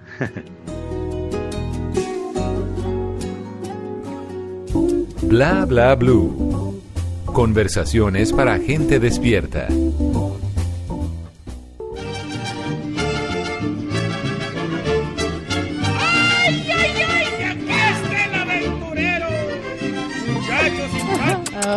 Ah, eh, eh, ey, calma, calma. Empezó febrero y llegó con todo. No, ya, viene, Recargado. viene My Little Pony engallado. Oiga, pero está bonito este caballo. Pobrecito. Sí, Está lindo. Mire, a ver, mire, mire, mire cómo zapatea. Oh, oh, se cae, oh, se cae. Oh, Ah, oh, se cae, oh, se cae. Ese pony es muy pony. resistente. No, no, Muy no, no es cualquier resistente. pony, No, es el obvio. pony. Está gordo el pony. Es que lo es, que, es que lo alimentamos bien. Lo alimentamos. Se le sube. Pobre pony, a mí me da pesar Pobre ese pony. pony. Yo Se le- este no me monta, sino que lo llevo al lado. en Se le serio. sube Simón y queda como Sí. una U. ese- Sí. sí. Sí, pobre pony, parece ya camellito con, cuando se baja Simón. Ay, no, No. tata. Pues eh, mire, eh, básicamente luego de, de todas las observaciones que hacen a My Little Pony, pues esta sección básicamente es una obra de caridad para esa gente que yo entiendo, créanme, los comprendo, porque a nosotros nos dejan en visto. Porque uno de pronto puede que no tenga un caballo lindo o que de pronto no sea tan agraciado, que no tenga tan buenos temas de conversación o, o que el pony lo haga quedar mal. Pero usted, hombre, siempre tenga un buen temita de conversación para que por favor no lo dejen en visto. Y esta vez usted va a invitar a, a esa muchacha que le gusta a comer algo francés, por ejemplo, un Pam. por ejemplo, un pan francés o unas Está papas bueno. a la francesa, Está bueno. por ejemplo. Y usted le dice, a ver, póngale cuidado. Le dice, ¿sabías que la lengua oficial de Francia, pues obvio, es el francés, pero que también se habla en otros idiomas como el occitano, el provenzal, el gascón, el corso, el catalán y el euskera? Uy. wow. ¿Saben, muchachos? Ahí va, ahí va ablandando. Sí, ahí lue- luego de la segunda papita francesa, entonces usted le dice, ¿sabías que Francia es el destino turístico más famoso del mundo? Con 83 millones de visitantes al año. Uy, buen ¿Te dato. imaginas? Tú, yo, la Torre Eiffel. Ah, bueno. O, por ejemplo, usted le dice, ¿sabías que en Francia está prohibido por ley llamar a un cerdito que tengas como mascota Napoleón? No. Ah, para que vea. es- ahí usted descresta. No, ya ganó Ya, muchos puntos. y- y ya que están comiendo papitas a la francesa Pero con esas, son, no, mayonesa. esas no son de Bélgica. Las papas a la francesa. Sí, no son francesas. No, no no. Simón, No. mejor una tostada francesa. Una tostada francesa. Eso mejor. Bueno, listo, está bien. Con pam, como dijo. Y, un- y un vino francés. Un pam. Con pam, que no es lo mismo. Entonces usted le dice, ¿sabías que entre 1748 y 1772 las papas fueron ilegales en Francia porque se pensaba que causaban lepra? Ay, qué datazo. Uy. Ahí queda descrestada. Ah, sí, señor. Y mire, y para acabarla de descrestar y para que usted se le vaya acercando más, usted, mejor dicho, ya coge la papita, le echa un poquito de salsita y se la pone en la boca a ella antes de decirle esto. No, pero Son, son formas de conquista, son Con cosas razón de- ese verano Sí, es que venga. No, no. No. Usted le dice, ¿sabías que Francia fue el primer país en el mundo que prohibió los supermercados a los supermercados tirar la basura?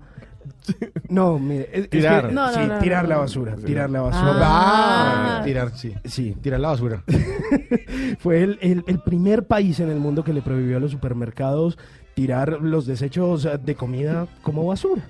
Desde el 2016, las tiendas y los supermercados en Francia donan todos sus desperdicios a los bancos de comida u organizaciones benéficas. Ah, bueno, buen tip. Ah, y además lo ven como una persona bondadosa y dice, ay, tan divino. Y usted dice, ay, mira, démosle este pan a ese niño. Sí, claro. o las papitas que... Listo. Así que, por favor, tome nota de estos datos curiosos para descrestar y hacerse el interesante. Así que espero que la próxima vez no lo dejen en visto. Sí, y si quiere acabar de conquistar, dígale todos esos daticos bajo la luz de la luna. Ya con eso está peinando el pony.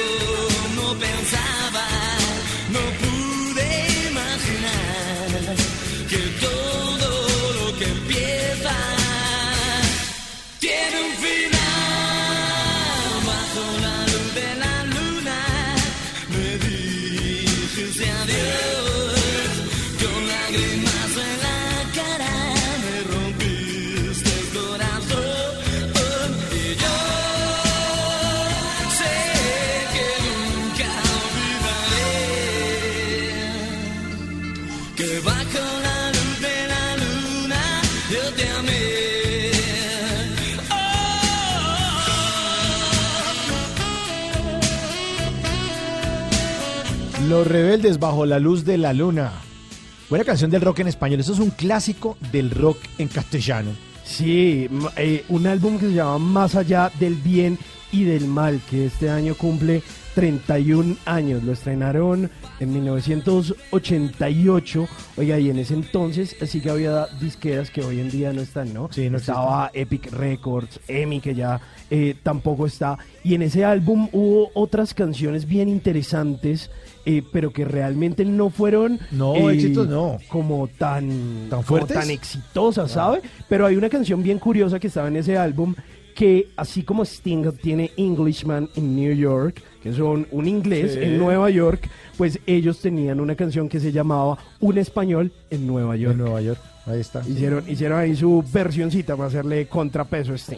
Bueno, nuestros oyentes, nuestros oyentes siguen comunicándose con Bla Bla Blue en el 316-692-5274 eh, para dejarnos mensajes de, de voz. Nos pueden dejar también mensajes de texto o llamar, llamar aquí a hablar de lo que quieran. 316-692-5274 y esto es lo que nos cuenta un oyente de Bla Bla Blue. Buenas madrugadas, bla bla blue. Saludos desde acá de Villavicencio. Excelentes temas.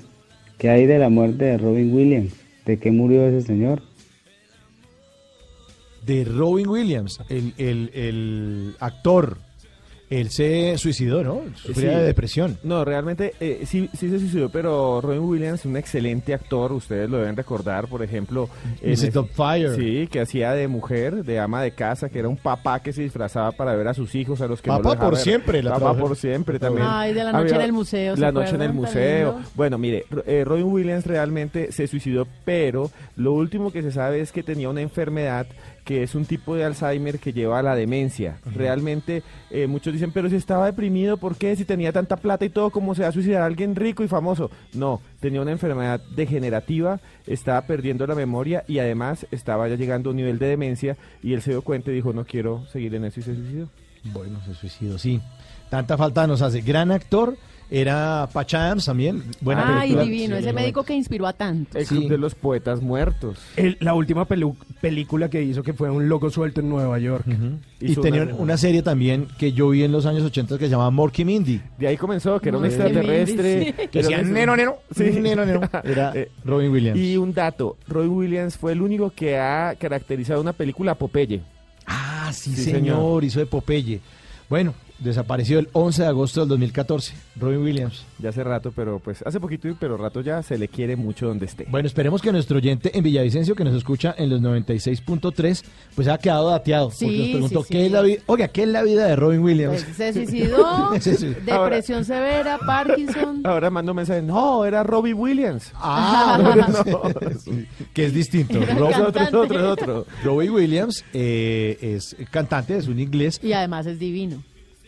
Sí. Sí. Pero, no pero, me miren así, es bonito. no, pero decían que era un enanito ahí. No. ¿Qué? Sí, que era Sí, que, que, que no. no, que, que chichón de piso. ¿En serio? ¿Qué? Entonces le No. pusieron ahí como tacones o qué, porque yo lo veo Se ve grande. súper yo lo veo lindo, grande. No, se usa tacones, ese es en tacona. ¿En Sí, serio? Claro. Ah, Robbie Williams, claro que es en tacona. Lo otro que dicen es que parece joven, pero tiene como Ah, no, eso 200 sí, años. tiene muchos años. Sí, o sea que todo el mundo dice, uy, no, Y jovencito. es amante. Pero es- O sea, lo amamos las mujeres, pero también lo aman los hombres. Y es el autor de esta canción, Rock DJ. Rock DJ, Robbie Williams. Me with the floor show, kicking with your torso. Boys getting high and the girls even more so. Wave your hands if you're not with a man. Can I kick it? Yes, you can. I got, you got, we got everybody. Got the gift, gonna stick it in the goal. It's time to move your body.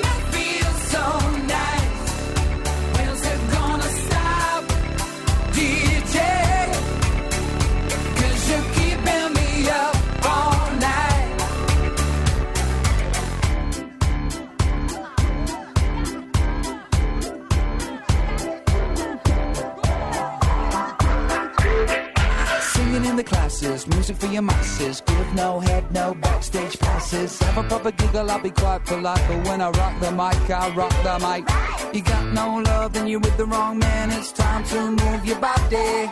If you can't get a girl, but your best friend can, it's time to move your body.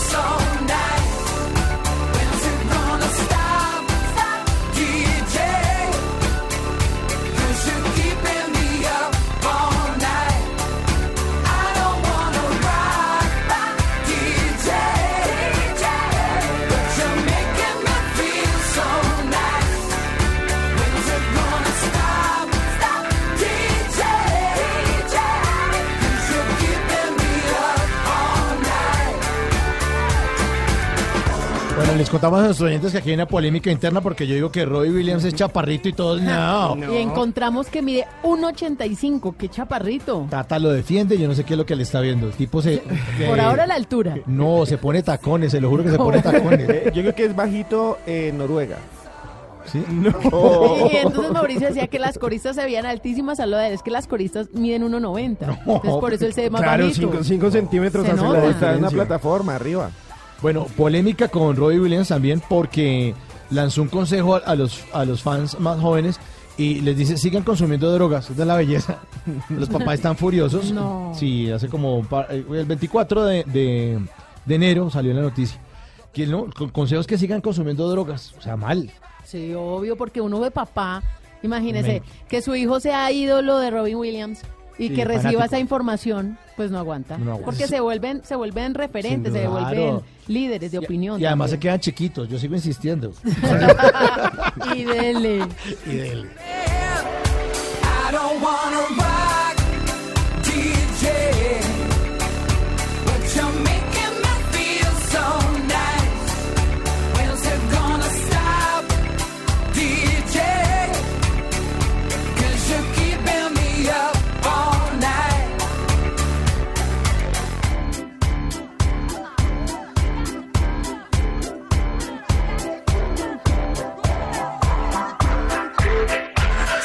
the classes, music for your masses. Give no head, no backstage passes. Have a proper giggle, I'll be quite polite. But when I rock the mic, I rock the mic.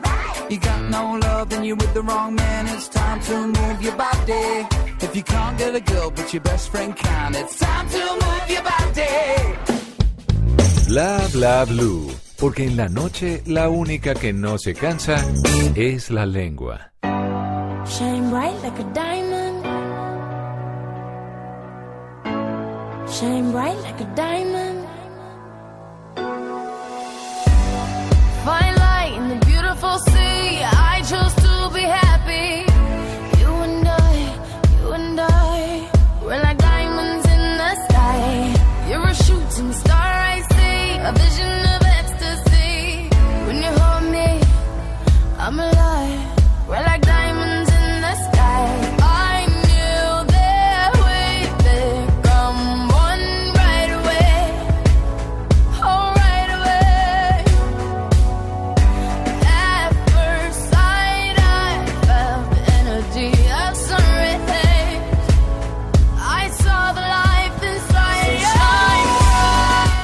De Rihanna porque vamos a hablar de diamantes. Sí, señor. ¿A quién no le gustan los diamantes?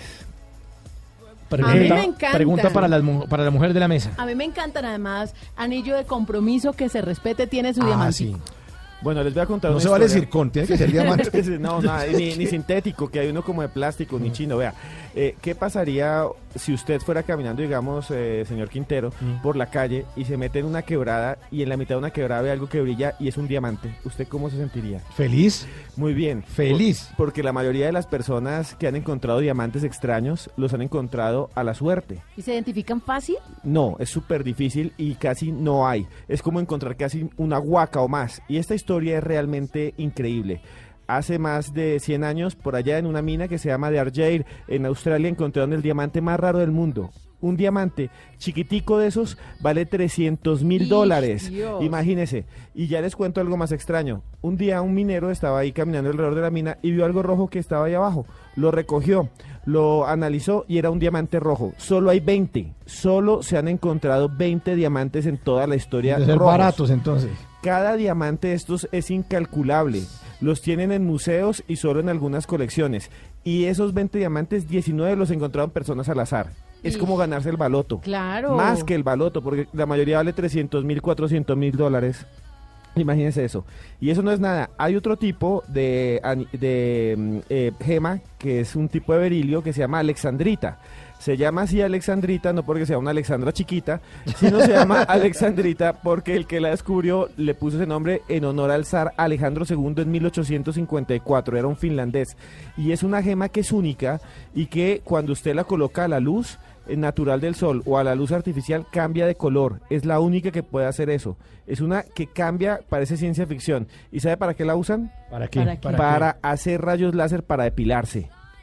Todo que se depile las axilas, todo el que se depile la ingle, todo el que se depile el cuerpo, por el le, pasa un rayo a Alexandrita por la jeta para que no les va a crecer la barba. Ay, ¿en Por eso es tan cara. Y además, eh, solo se encuentra en cuatro países. Esa es la historia de estas extrañas gemas de diamantes que están flotando casi como en el cielo. Bueno, y hasta ahora les tengo una canción que es de un par de joyitas. Ay, Un grupo aquí que sí. ¿Se acuerdan de los Boys in Party del VIP? Dexter Hamilton. Sí. Sí, sí, sí, Sí, claro. Ah, Calimenio, par de joyerías.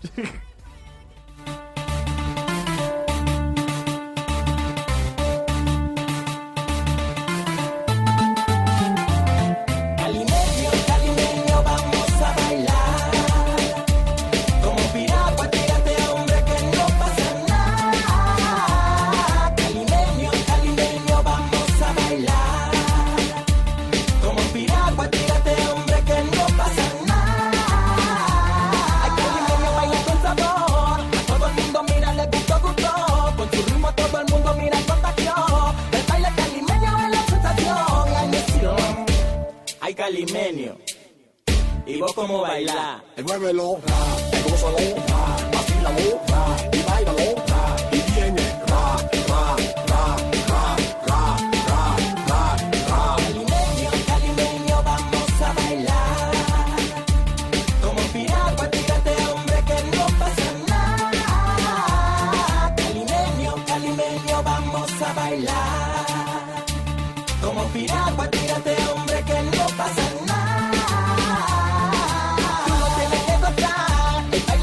Sí, par de joyas. Dexter, joyería. Joyitas las que ¿Dónde- estoy viendo en este momento. ¿Por qué? Porque el numeral spam de labios ha sido tendencia todo el día y aquí están los labios de los locutores que ustedes están escuchando en este momento. Tremendas joyitas. Se verá. Simón Hernández, Esteban y Mauricio Quintero. Mm. Spam de labios, ¿los quieren ver? Desde temprano Numeral está. spam de labios, bla bla bla. Ay, búsquelo para atrás que está desde temprano. Búsquelo para atrás. Sí, sí, ahí lo estoy viendo, está desde Ya por me la voy tarde. para atrás. Acá, acá ya tiene comentarios de qué sexy. ¿Quién? Eh, la tía de Esteban. Sí, sí, sí. Ah, Sí, sí. Bueno, Ah, nuestros oyentes en el 316-692-5274 nos dejan mensajes, mensajes de texto, mensajes de voz o la llamadita telefónica y nos saludan. Miren, eh, me llega uno que dice sintonía anónima desde la mina de carbón Drummond en el Cesar. Wow. Los escucho todo el tiempo que estoy trabajando turnos de nocturnos, dice nuestro oyente en sintonía anónima. Un abrazo para usted allá en la mina y esperamos acompañarlo ahí eh, con música de este par de joyerías de los Boys in Party del VIP. Así se llamaban Dexter Hamilton y Danny Garcés, un grupo que era como adelantado para su época. Claro, porque los sonidos que tenían eran ya muy urbanos para lo que se estaba viendo en el momento, que han sido pues base de muchos otros sonidos más recientes. En Colombia, en esta parte, en Cartagena, en Barranquilla y también en la zona costera, en Colón, en Panamá, pues empezaron a visualizar con el general, con el Saiyajin, con Dexter Hamilton y su grupo VIP, todos estos sonidos que hoy en día pues están dominando el mundo. Sí, uno, uno oye rastastas y todo eso, y no, Boys in Party eran primero. bueno, nuestros oyentes nos dejan mensajes, mensajes de voz. Aquí hay otro mensaje de Bla Bla Blue. Buenas noches, gente de Bla Bla Blue, los escucho en Cartagena. Francisco Beltrán en el taxi WGL 881. Quiero mandar un saludo en Bogotá a mi hermano Alfredo José Beltrán Orozco, que lo quiero mucho y lo extrañamos la familia acá en Cartagena, Bolívar. Gracias, feliz noche. Feliz noche para usted y para, para su hermano si nos está oyendo en este momento. Claro, para todos los que están en sintonía, para esos mensajes me encantan, porque la forma de acercarlos. Aunque no Es los tengan cerca, le llega este saludito y usted también puede decir, mire, acabo de dejar el mensaje en blue, esté pendiente del programa que iba a sonar.